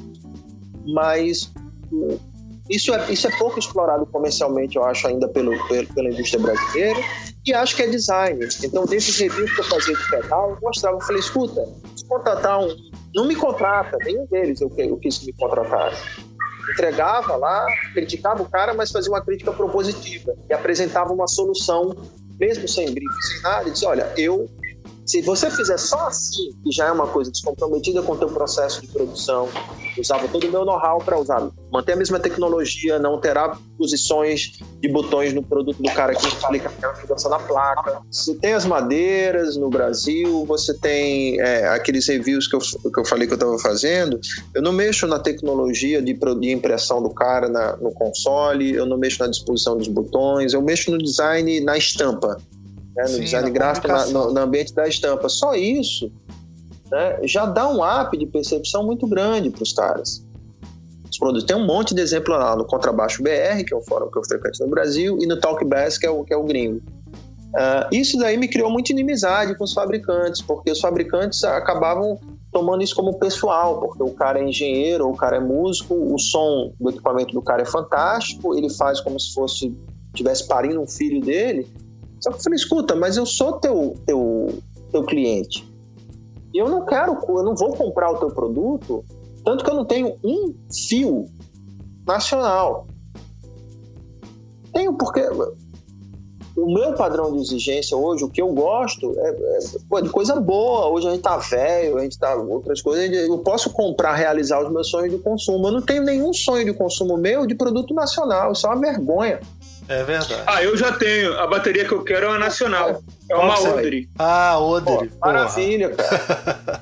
maravilha, eu não tenho isso. Eu, eu- eu me ressinto muito disso. E aí eu comecei a, a- a propor, usar o meu conhecimento de design para propor e provocar as pessoas e dizer, falei, porra, vocês vão se fuder, o mercado vai continuar mais fudido ainda se, as- sabe, os músicos não tiverem sonhos de consumo relacionados à indústria brasileira. Sim. É só violão? Mas eu não toco violão. Entendeu? É não é só o violão do luthier fulano de tal. O luthier, por mais importante, importante que seja e bacana promover os caras, a escala de produção dele é pequena. Então isso para o nosso país é pouco significativo na economia. Eu tenho que promover, as, porque a Janine que está aí há algumas décadas trabalhando no Brasil, só que importa design. A linha da NIG dele de pedais, por exemplo, é, é- acho que ele compra o projeto de alguém, alguém gringo, que eu já vi, eu não sei nem que marca é, e joga aqui dentro a mesma coisa. Faz alguma outra modificação. Mas via de regra, cara, fora os produtos do- dos caras, eu não, eu não me sensibilizo com aquilo ali que está proposto. Eu acho mal, acho ruim, acho mal feito. Tecnicamente, como designer, eu acho mal feito, e como apelo de marca, como consumidor, também acho muito ruim. Entendeu? Então comecei a propor isso. E aí me aproximei de alguns caras, e, por exemplo, o Ed, o Ed ah, então, uma marca chamada Edsmood Custom, Edsmood Shop, que é, uma, é tido como melhor, um dos melhores fabricantes de pedal analógico no Brasil, pedal de boutique, a linha de produção do cara é pequena. E eu fiz, cheguei a fazer uns reviews desse cara, obviamente ele recebeu com desconfiança, a gente foi se aproximando circunstancialmente, nos conhecemos pessoalmente, hoje eu tô fazendo. Agora vai sair do Game of Thrones uma linha de pedais que eu fiz pro cara. A estampa. O projeto é todo dele, não sei o quê, e a estampa eu fiz pro cara. A gente está estudando fazer um, um projeto junto, voltar um efeito que eu gosto que ele fabricava, não fabrica mais, voltar com um novo console. E aí eu tô fabricando, eu, Bug, tô fabricando o console Certo. pro cara. Entendeu? Tem um projeto de design que a gente começou a desenvolver, a gente está fabricando a, a parte física externa do negócio. Então, assim, assim como eu estou fazendo, muitos designers poderiam estar fazendo e está entrando num mercado fantástico aí do trabalho. Eu acho que essa é uma relação de design que, que é acessível, lucrativa e importante para a nossa economia nesse momento. Mais do que talvez fazer capa de, de uma mídia que já acabou, que é disco, não existe Sim, mais sabe que é, exatamente. nem os sites que os músicos botam tem mais essa força, os Não portais tem não funcionaram, mais. então mais, mais space, sei lá, da vida não existe mais essas porra. Tá Entendeu? Você vai ficar fazendo cartaz pra show? Isso. Você vai pegar projeto de uma ou outra banda. Não, a não ser que seja um projeto, um projeto autoral que nem o Rafa fez. Acho que o Rafa pode até dar o exemplo dele, que ele fez uns projetos autorais de Não, mas, tá cartaz. falando, mas a gente está falando de, de, de movimentação da economia. Isso é um trabalho É. quase artístico, é outra história. É, É, no caso da. e é Eu tô, eu tô falando da. pra caralho, mas. Sim, mas, mas é outra história. O que ele É tá outra falando é pra história. atingir o músico e tal. Por exemplo, eu quero comprar uma Odre. Sim. Cara, a Odre no Brasil é preço de batera gringa muito cara. é isso. E assim, a, a, a, a produção deles é pequena comparado às É. outras marcas. Lógico. E, e aí o diferencial deles estratégico foi nós temos uma produção pequena, nós trabalhamos para o que você quer.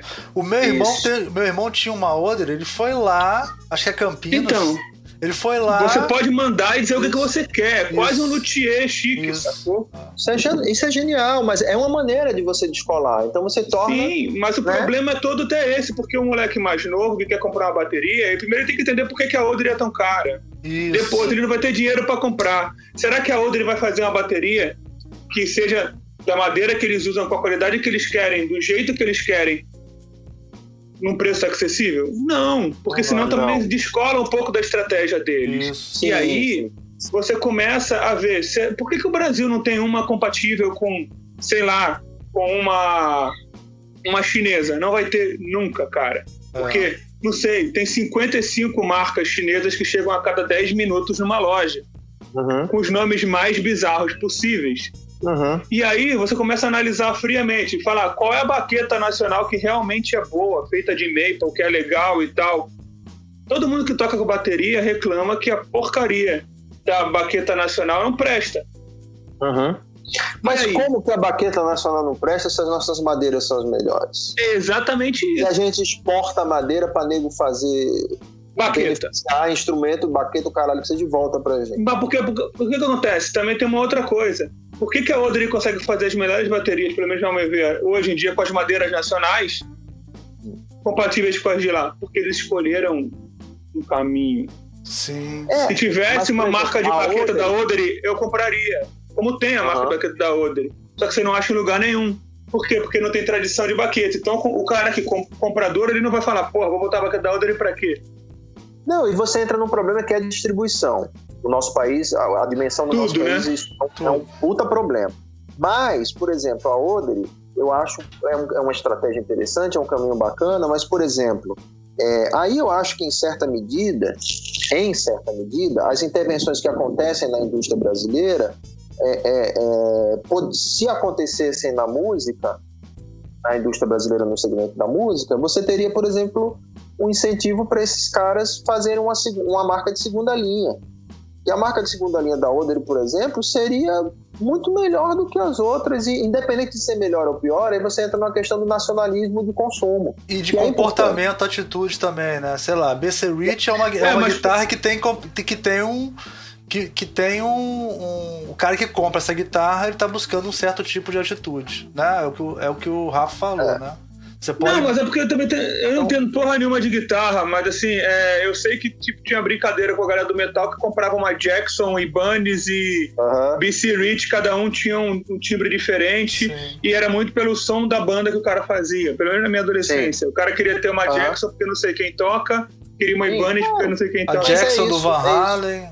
é. É, é, mas é, é verdade. Aí fa- eu acho que falta isso. E, e- e é óbvio que é difícil você, por exemplo, você chegar num apelo de marca da Jackson no Brasil, eu acho fácil.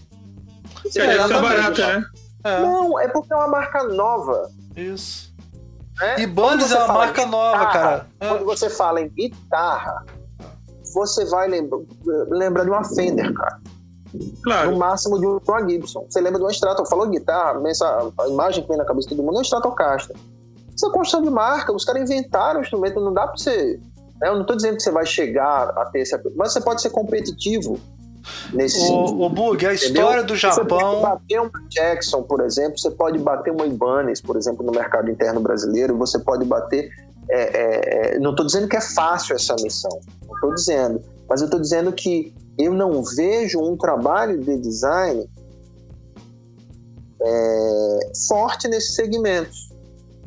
E aí fica a pergunta: não vê porque ah, não há- somente porque não há incentivo no Brasil para a indústria, ou não vê porque os designers são passivos também, não fazem. Porque o empresário ele não vai tomar, olha, eu preciso de design. O É, designer é é que tem que vender essa porra lá, bater na porta do cara e dizer, velho, é que tem que estar na mídia e tem que mostrar serviço dentro dessa área. Aí eu acho que falta um pouco do, do punk que a gente falou antes, do meu irmão, senta o rabo e faz. Então, Bota- cara, eu vou falar, tô, tô falar uma coisa. É, eu tô, tô- tô- tocando numa banda que é, um- que é uma situação completamente diferente. Que é uma banda de rua que toca andando. Então são instrumentos de sopro e percussão. Tá? É, eu toco com uma coisa que chama carrier, né? Que é a galera de marching band fala. E, e vulgarmente conhecido no meio da galera é Robocop. Tá? O que, que é o carrier, velho? É, é, é- é uma coisa que você bota no seu corpo como se fosse um cabide para segurar a sua caixa na Uhum. frente. O carrier que eu tenho hoje é, é um carrier que a minha irmã trouxe da gringa, eu comprei na internet. Uhum. Só que quando chegou aqui, ele era mais curto do que eu. Ele era mais curtinho, pra variar. Ele não podia aumentar. O que, eu fiz? Eu liguei pro meu amigo Davi, que ele faz os Robocops, tipo, é, tipo artesanalmente, com ferro. Uhum. Ele não é designer, ele é um cara que trabalha com ferro e, e produz as peças todas em casa. E ele adaptou o Carrier, fez uma, uma gambiarra no meu Carrier, e meu Carrier ficou o meu Carrier. Uhum. Existem duas ou três empresas que fazem isso aqui no Brasil. E se eu quiser importar algum gringo, eles cobram muito caro. Que é, um- Uhum. é uma tractana gigante. É para chegar aqui, vai vir com imposto pra cacete e tal. É, e aí, ele, virou meio que o, o David, que é parceirão, ele virou um luthier de fazer essas coisas. Ele agora é conhecido para fazer isso. Entendeu? E aí você fala assim: caramba, é, ele vende em torno de 5 por mês. 5 Uhum. carreiras desses por mês. Um cara só. E é o preço do instrumento, cara. Chega a ser mais caro que uma caixa. É Uhum. mesmo? Caro. É. Então, assim, por quê? Porque é ferro pra caralho, tem, tem, tem, Sim. Tem EVA, tem um monte de coisa que você adapta, tem uma borboletinha. Então, assim, é um troço que depois você mandar uma foto depois pra vocês verem. Cara, só que assim, existe um público pra fazer. Bloco de carnaval tá aí, velho. A Claro. gente que tem que botar aí, a quantidade de, mar- de banda Pois é. marcial que tem por aí. Você tem um negócio sobre isso. potencialmente interessante. Mas aí que eu acho, aí que eu acho, aí, por exemplo, é uma puta oportunidade. Então, pra molecada que tá hoje numa faculdade, que tá estudando, que tá começando a carreira, é assim, o que, que eu vou fazer? Eh, Você tem que fazer pasta para você ser contratado? Você tem que... Cara, chega junto de um cara desse e diz, velho, deixa eu te apresentar uma proposta para um trabalho. Porque esse cara, esse, esse garoto que está entrando no mercado, ele pode especular com design sem prejuízo nenhum, ele só tem ganho. Sim. A gente, burro velho, especular no mercado de design, inclusive é uma das coisas lá do código de ética da ADG que não. Eu sou absolutamente contrário a isso, porque não corresponde à realidade. Todo mundo especula, na maior ou menor instância de atuação no mercado brasileiro de design, a especulação com o trabalho. né? E é uma imbecilidade, na minha opinião, você é, restringir isso ou dizer não faça, não é ético. É, é o que acontece na realidade e dependendo de como você faça, não tem nenhum problema de ética, na minha opinião. Mas enfim, é, é, é, é o momento desse garoto se posicionar, entendeu?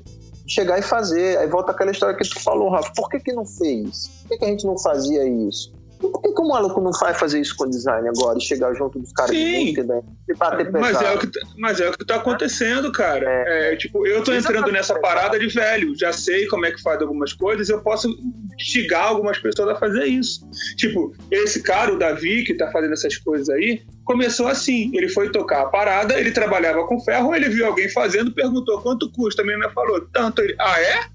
Vou fazer o meu, então, tá caro, o vou fazer o é. meu. Aí fez o dele, chegou com o dele, todo mundo. Quem fez? Ele, eu, então eu faço pra você. Aham. Ele fez o que ele queria resolver o problema dele. E aí ele começou a aprender a fazer e tal, tal, tal. E agora ele tá fazendo Já e se tá preocupando em se posicionar nisso aí. Pois Então- é, isso aí tá na hora do, do, design chegar. Ele talvez, como é um, um empresário de geração espontânea, né? Ele virou empresário por acaso, talvez. Ele não, ele não, ele vai demorar muito para poder enxergar Sim. a necessidade objetiva de contratar design. Mas os designers são designers profissionais, eu transformando assim eles, a gente é que tem que chegar a oportunidade no cara. Então é isso que eu digo, assim, é, é- isso, é- esse, esse cenário, em grande parte, é produto da nossa passividade. A gente não conseguir enxergar as oportunidades e ficar só reclamando que a economia está ruim, que o mercado está ruim. Mas é um momento, se, se o dólar está alto, é o momento da indústria nacional vender, cara. Como é que exatamente. isso? É exatamente isso. É a grande Então- oportunidade de você tra- trampar e fazer coisas, de você se adaptar à realidade normal. né? A madeira brasileira continua muito barata. Então, por exemplo, tem um luthier aqui no, Ceará, que é o, Erasmo Lousada, um puta luthier, fodástico, Sim. cara. Né? Erasmo falou, É Bug, famoso essa parada. Esse cara é famoso. O cara é caralho. Lousada. Falou, sabe? O cara falou, Bug, tá ruim com o dólar, tá foda. O que, que eu tô fazendo? Tô fazendo cavaco. Cavaquinho.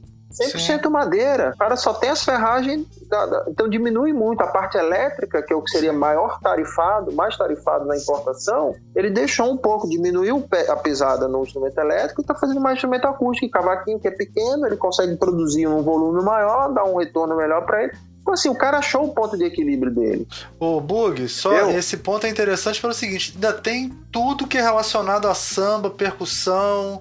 Quer dizer, Olha, que poderia ser muito mais explorado pelo design é, é, Mas no Brasil do que é, né? Assim, a gente tem instrumentos que são o reconhecidamente brasileiros, né? Assim como, é, e, e acho que falta muito essa, essa industrialização que, que também vem da cultura, mas por outro lado é muito fácil. E Bug, me tira, me tira uma dúvida. Eu sei que tem uma movimentação da galera dos pedais aí, da galera que tá fazendo os pedais em casa e usando latinha de, de atum, Sardinha, latinha de sardinha e tal. E isso É. lá na gringa é, é tão foda que alguns artistas estão sendo chamados para pintar as latinhas Exatamente. E fazer o Bom, pedal. Então, bom. por exemplo, Ed Van Halen quer fazer um pedal X e chama, sei lá, Gary Basement para pintar um pedal para ele. Isso. E é de latinha um feita outro pelo cara. segmento. Exatamente. É um Não, é um segmento. segmento tipo, o artista é o cara que faz o pedal, que é contratado por um outro artista, que, que esse cara que faz o pedal contrata um artista gráfico para fazer o pedal do cara. Então, tipo, são três artistas envolvidos numa um coisa único só. projeto. Cara, pra, pra É tambor, isso aqui, pra tambor aqui, ia ser a coisa mais linda do mundo. ia Imagina a ser a bateria coisa feita- mais linda. Exatamente. pintada por não sei quem. A bateria É, da madeira pode- tal, pintada por não sei quem, sabe? Só não pode chamar Romero Brito. hein? Maluco, pode. Pode. Eu acho que pode, brother. Pode Tudo chamar bem, todo pode. mundo. Tá, é, Inclusive, só que a gente gravou isso, ele já vai fazer isso semana que vem. Logo que ele souber disso, que esse Ele já podcast vai for pro ar, ele vai fazer isso. Já foi, ferrou. Alpaias by Romero Brito. Não, mas o que eu tô falando é o seguinte: existe Tema, o mercado. Ó, existe. é, é, tem um cara nesse, no, no, no Fórum Contrabaixo BR que chama é, Luiz Bertola. Bertola, ele fez um projeto open source de um fuzz. Fuzz do Bertola. Inclusive, esse fuzz é do caralho. Todo mundo fala super bem do fuzz. E é um projeto muito simples que você faz com pouquíssimos componentes. Certo? É, qualquer retardado consegue montar essa porra, que tem um mínimo de. Eu consegui montar. Por isso que eu digo qualquer. É um projeto muito simples. Eu, até se eu pego ele aqui pra vocês verem. Eu, montei, eu resolvi montar um. Eu falei, pô, qualquer pessoa faz, eu vou fazer uma parada dessa. Resolvi montar eu, o meu. eu Ah, fiz o console do bicho, eu fabriquei o console dele todinho, eu, né? Mas a placa de circuito eu montei placa de Certo. circuito dele tá assim, bonitinho, com esse look industrial, porque, enfim, designer fazendo as coisas. Mas esse, a- o que tá aqui dentro, vai pra lata de sardinha e lata de atum. E vende no. O nego acaba vendendo no, no, no Mercado Livre e tá e tudo. Nessa ideia dos reviews de pedal, é, um dos, dos, dos participantes do fórum me provocou. Falei, escuta, por que, que você não faz um, le- um layout, eles falaram, para eu botar na minha lata de, de, de, de atum? Pro fãs do Bertola, que chama o nome desse projeto Open Source. Falei, vou fazer. Aí a galera, não, mas lata de atum é meio foda. Faz um pra gente fazer nas latinhas, nas, nas caixinhas que a gente já compra importada, fundida de alumínio. E aí o que, que eu fiz? Eu usei tipografia, o arquivo de fonte digital, fiz uma pesquisa no fórum, qual o tipo de botão que você acha mais legal de knob, qual é o tipo de fonte que você acha bacana, qual é o pedal que você curte mais de ser semelhante e ser feito. Fiz uma pesquisa durante umas, algumas semanas. Com os dados, eu fiz o layout e viabilizei, tá de graça, tá lá no site da Tipos do Acaso, depois eu boto o link aí. Tá de graça para você baixar uma fonte que você digita alguns caracteres, tem as ordens lá, e você monta a opção para o pedal com um botão de controle e dois botões de controle. E você imprime no Word na sua casa e você estampa o seu pedal homemade, de boa. Tá lá.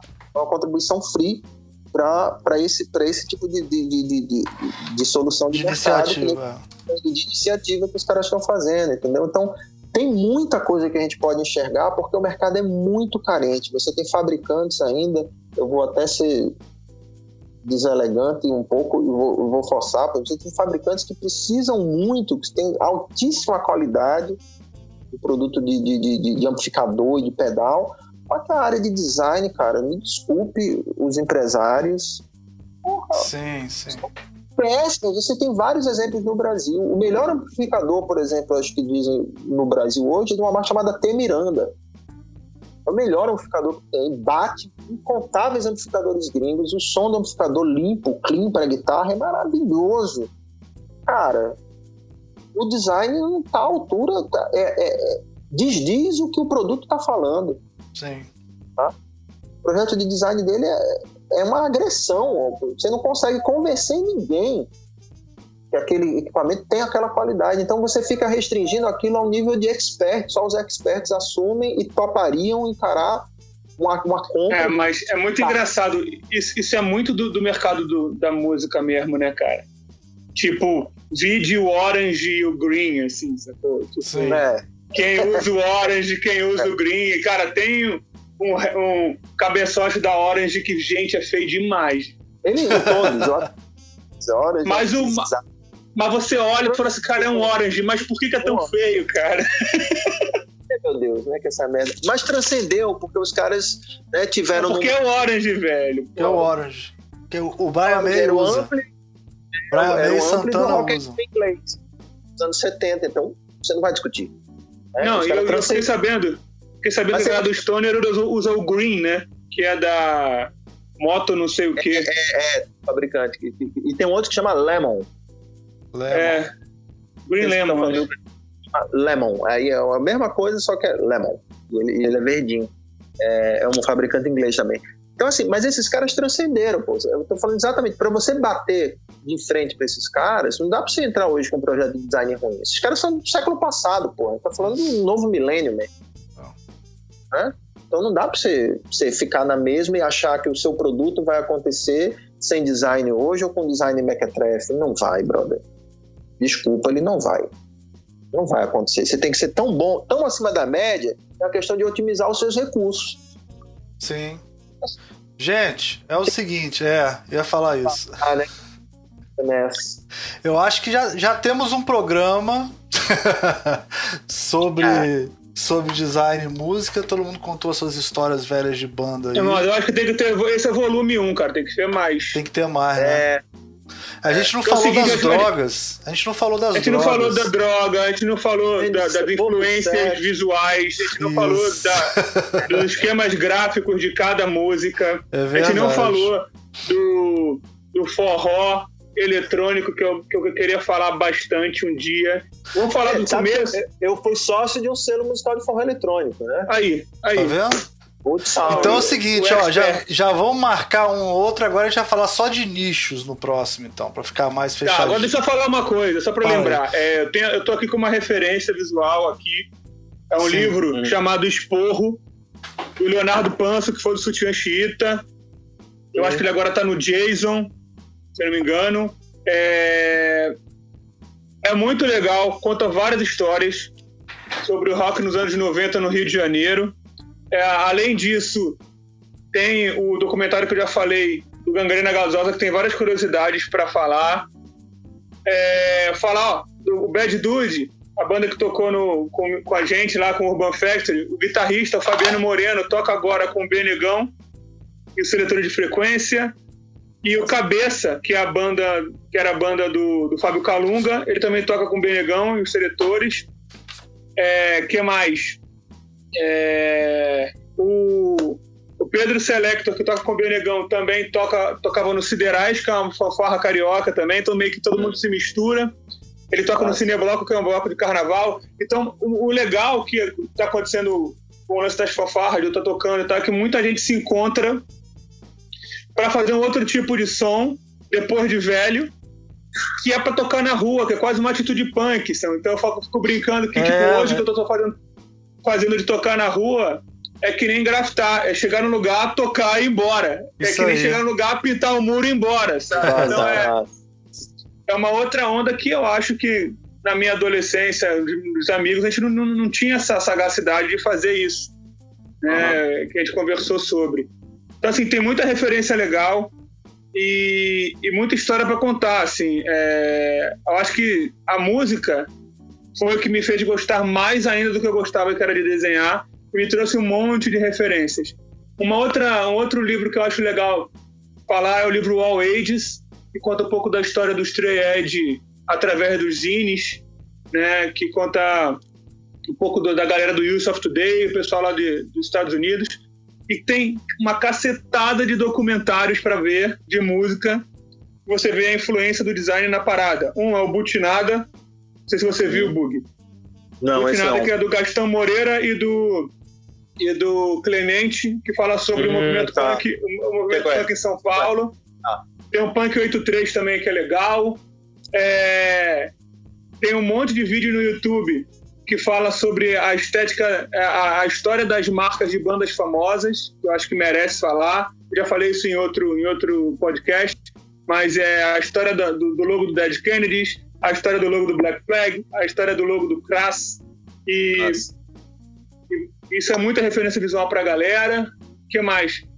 E eu tô lendo um livro agora, tô terminando de ler o livro da. Da Kim Gordon, do Sonic Youth, A Massa. Garota da Banda, que é um livro legal pra caramba, cara. Uhum. Tá, tá valendo a pena. Eu tô me divertindo, vendo que é coisa de amigo, né? Tipo, ela conhece Uhum. várias pessoas na época da adolescência e hoje foi uma É. prova disso. Ah. Bug conhece não sei quem, conheceu não sei quem, eu conheço o Bug, que conheço não sei quem, e, e eu, sabe, a gente tá aqui conversando hoje. Então é um Ah. pouco isso, assim, é, são os contatos. Eu vou sempre falar isso, os contatos e os papos sempre, pelo menos pra mim, sempre funcionam como coisas boas. Tipo, eu falo com o Bug esporadicamente na internet, mas parece que a gente tá conversando num barco todo dia. É bizarro. bizarro. É verdade. Te amo, cara. Tu é foda. Também, né? Tu é meu ídolo, velho. Vocês são Porra. foda. Beleza? Vamos marcar mais, Almir. Vamos nessa. Vamos, e vamos ver agora o que vai acontecer, né? Daqui a pouco começa a grosseria aí. Gente, É, na daqui a pouco né? começa a panelada aí. Gente, Ó, é. Dá uma olhada na série de pedágios da Edmude que tá saindo, tem coisa nova aí, vamos, vamos ajudar e fortalecer a indústria nacional. E os produtos são realmente de altíssima qualidade. como é que escreve Ed Mood, hein? É D apóstrofo S M O D. M-O-D, tá. Edsmood. Edsmood, tá. Bugar vai aparecer direto. Tá saindo produto desse cara aí, que é legal, independente do que eu faço, que eu, do- Aí, manda uma parada dessa pro, pro Dub Effects. Ah, tem. Falou de livro aí, tem um livro legal, que o último que eu li que relaciona a música, na verdade é, é visual o livro, que é o Suíço. O cara pega tipo, é, a estética da- do design moderno e faz uma releitura. E faz uma releitura, não, ele faz uma série de posters, é um livrão grandão assim, uma série de posters de banda. Então o cara pega, sei lá, Dead Kennedys, Janis Addiction, é, Pixies, um monte de artistas e vai criando um cartaz para cada um dentro da mesma estética do design suíço. É belíssimo o livro, é super lindo esse livro.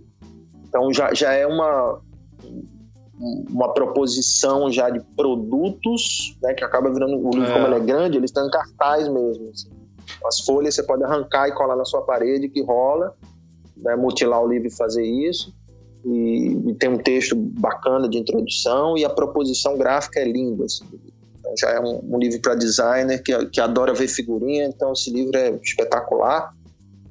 E, e dá uma olhada é, ne- nessas possibilidades, cara. Eu acho que é, eu sinto muita falta do que o, o Zé, Cláudio e, e- e Marcelo fizeram nos anos 2000, que é o Freak Show. Música É com mesmo, né?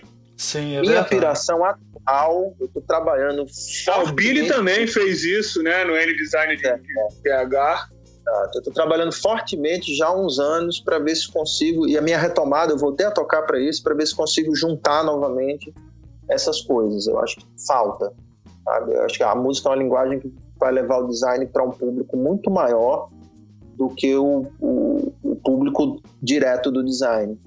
Então, assim, eu, eu tá precisando fazer isso, a gente se juntar do jeito que a gente tá se juntando aqui, juntar para tocar. Eu já até conversei com a Almida, a gente fazer o Type Opera, É, vamos Sabe? ver o Popper. fazer uma parada assim, mas eu acho que podem ter produtos. A gente já fez algumas experiências multimediáticas de desfile de moda com- com som e de intervenção de design, completando roupa ao vivo, caligrafando, sabe? Tem peitinho, tem, tem design, tem roupa, tem tudo que é bom, velho. Então tá faltando isso. A gente tá sacou?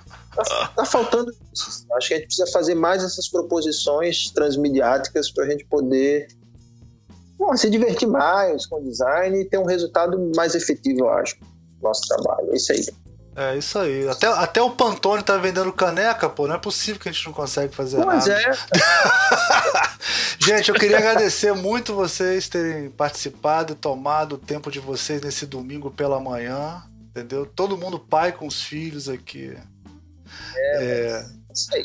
mas, foi, mas foi muito legal. Dizer que eu considero você pra caralho, Rafa. Porra, eu considero você pra Eu te caralho. considero pra caralho. Eu te considero pra caralho. você. Quer Minhas dizer que vocês considerações, dois são dois tremendos canalhocratas. Ah. são considerações. Só tenho considerações a vocês. É, valeu, gente. Vamos dar um tchau aí e benção. Tchau. Tchau, gente. Beijo na bunda de todos. Valeu. Tchau, beijão. Tchau, tchau.